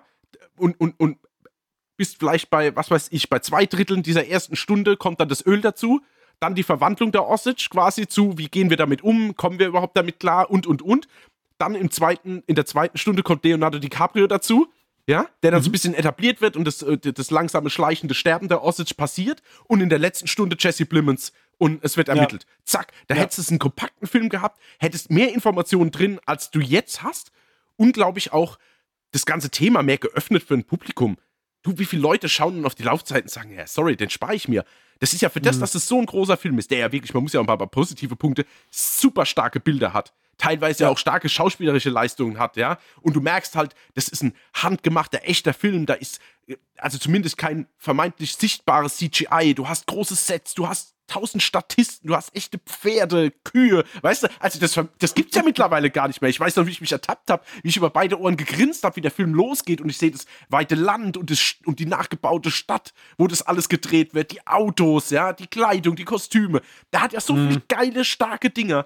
Aber dann nimm doch das alles und verrenn dich doch nicht auf so eine, was weiß ich, 20% Zuschauerschaft, sondern ja. öffne das doch ein bisschen. Lass doch mehr ich, an dich ran.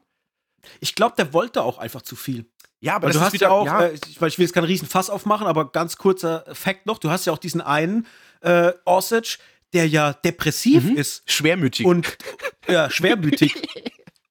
Wenn er ja beim Arzt sitzt und sagt, er, er bittet ja um Hilfe ja. und er sagt, ich bin immer so schwermütig mhm. und dass er ja auch schon einen Suizidversuch mhm. hinter sich hatte. Warum er den aber hatte, warum er schwermütig ist, das, das ja, ist, ey, doch, das es, es wird gesagt, dass er nicht so ernst genommen wird.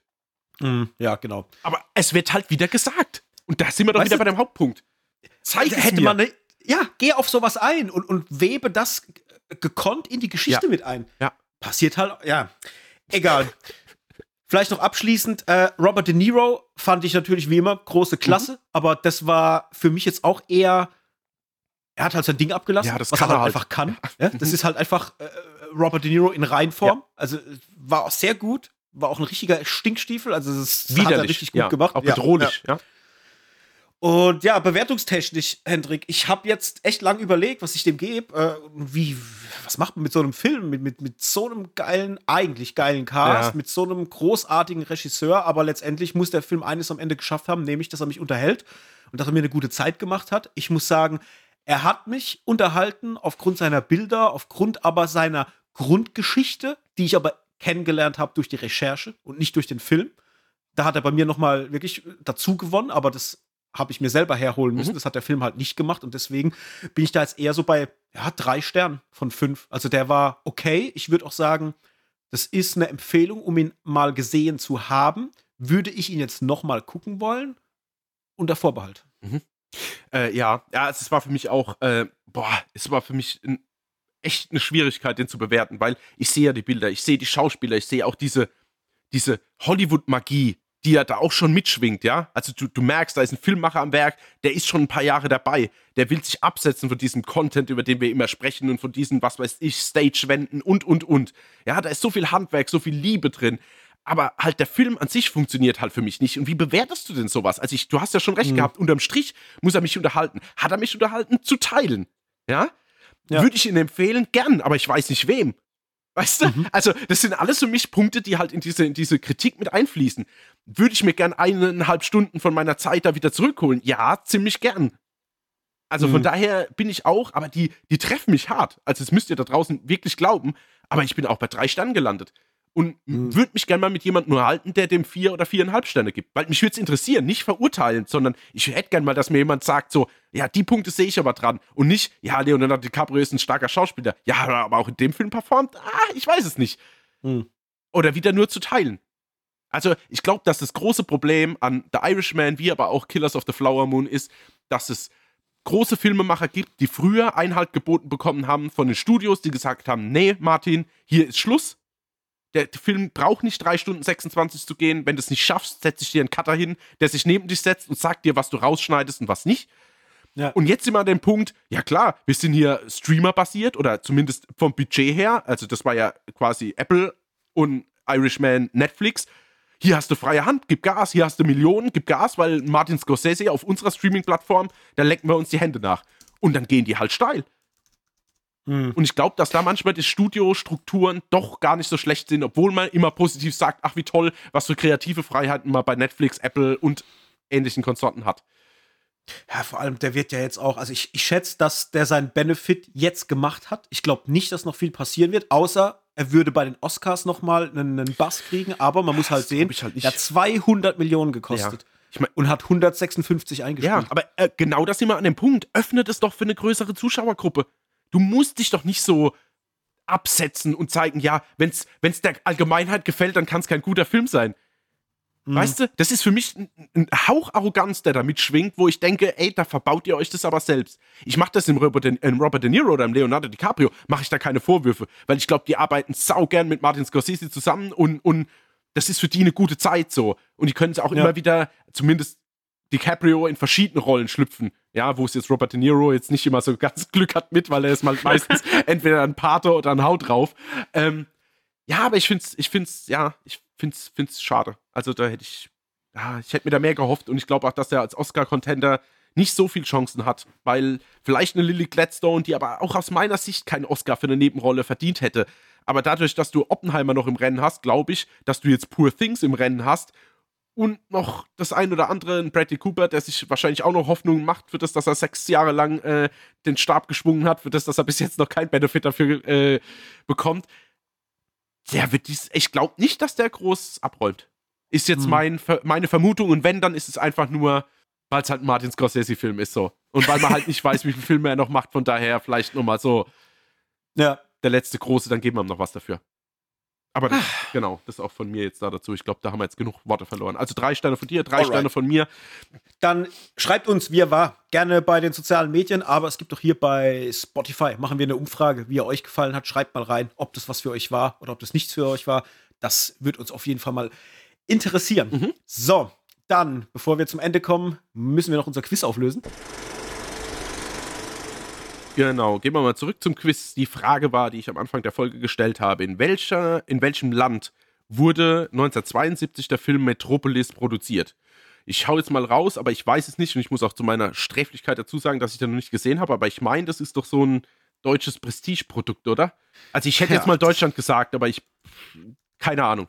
Ist jetzt könnte jetzt auch völlig verkehrt sein. Äh, ja, also Fritz Lang äh, hat Metropolis gemacht, Ach, stimmt, aber ja. ich hätte dir jetzt aus dem Stegreif jetzt tatsächlich nicht mehr sagen können, ob er ihn in Deutschland inszeniert hat oder anderswo. Obwohl ich gerade letztens wieder äh, mich mit Fritz Lang beschäftigt habe und da auch Sachen gelesen habe, weil ich gerade äh, verschiedene Sachen noch gucken will ähm, oder generell mal gucken will mhm. von Fritz Lang. Da will ich mich ein bisschen reinarbeiten, ganz, ganz sachte. Ich weiß es nicht. Äh, schieß los.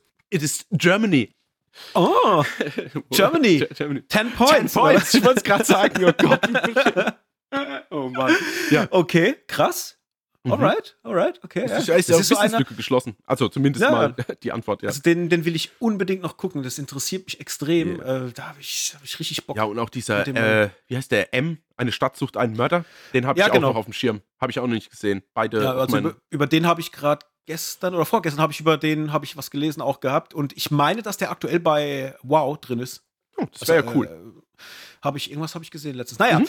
Wie auch immer, das war das Quiz. Dann bleibt nicht mehr viel zu sagen. Ähm, folgt unserem Podcast, wenn ihr es noch nicht macht. Schön abonnieren und auch bei eurem Podcatcher gerne bewerten. Dann freuen wir uns. Ihr könnt auch mal bei unseren Playlists vorbeigucken. Wir haben wieder eine neue Playlist mhm. hochgeladen und zwar Videotheken Heroes. Da sind ein paar richtig feine Tracks mit drin aus richtig schönen Klassikern: Karate Tiger, Scarface, Rocky und so weiter und so fort. Alles ein bisschen gitarrenlastiger mit schönen Synthes und so weiter. Die ist, glaube ich, also zumindest mal bei mir funktioniert sie sehr gut beim Autofahren. Deswegen gerne mal bei Spotify reingucken. Videotheken Heroes. Wenn ihr einen Link dazu sucht, findet ihr den in der Beschreibung unter unserem Linktree.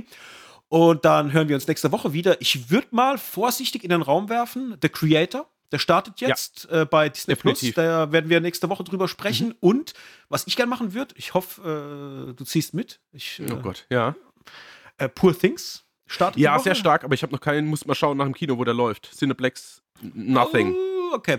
Na gut, wir halten mal fest, The Creator, wenn ihr den auch gucken wollt, dann, äh, der startet, wie gesagt, jetzt, glaube ich, am 17. Ja, auf Disney Plus, gell? Oder, oder, ja, oder ist am 17., weil heute ist ja, Ja, die Folge raus, ist Donnerstag, dann ist er gestern quasi bei Disney Plus gestartet. Also guckt den gern, dann könnt ihr uns dann nächste Woche zuhören, wie wir drüber schwadronieren. Und wenn wir es schaffen, dann fügen wir Poor Things noch mit hinten dran. Und wenn nicht, dann wird es was anderes werden.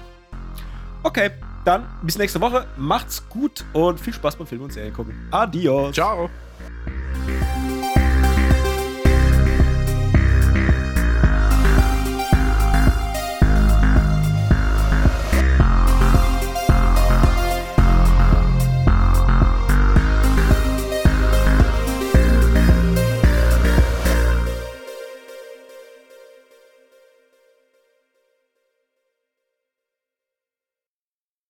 Dieser Podcast ist Teil des Podcast-Netzwerks dbpdw. Die besten Podcasts der Welt.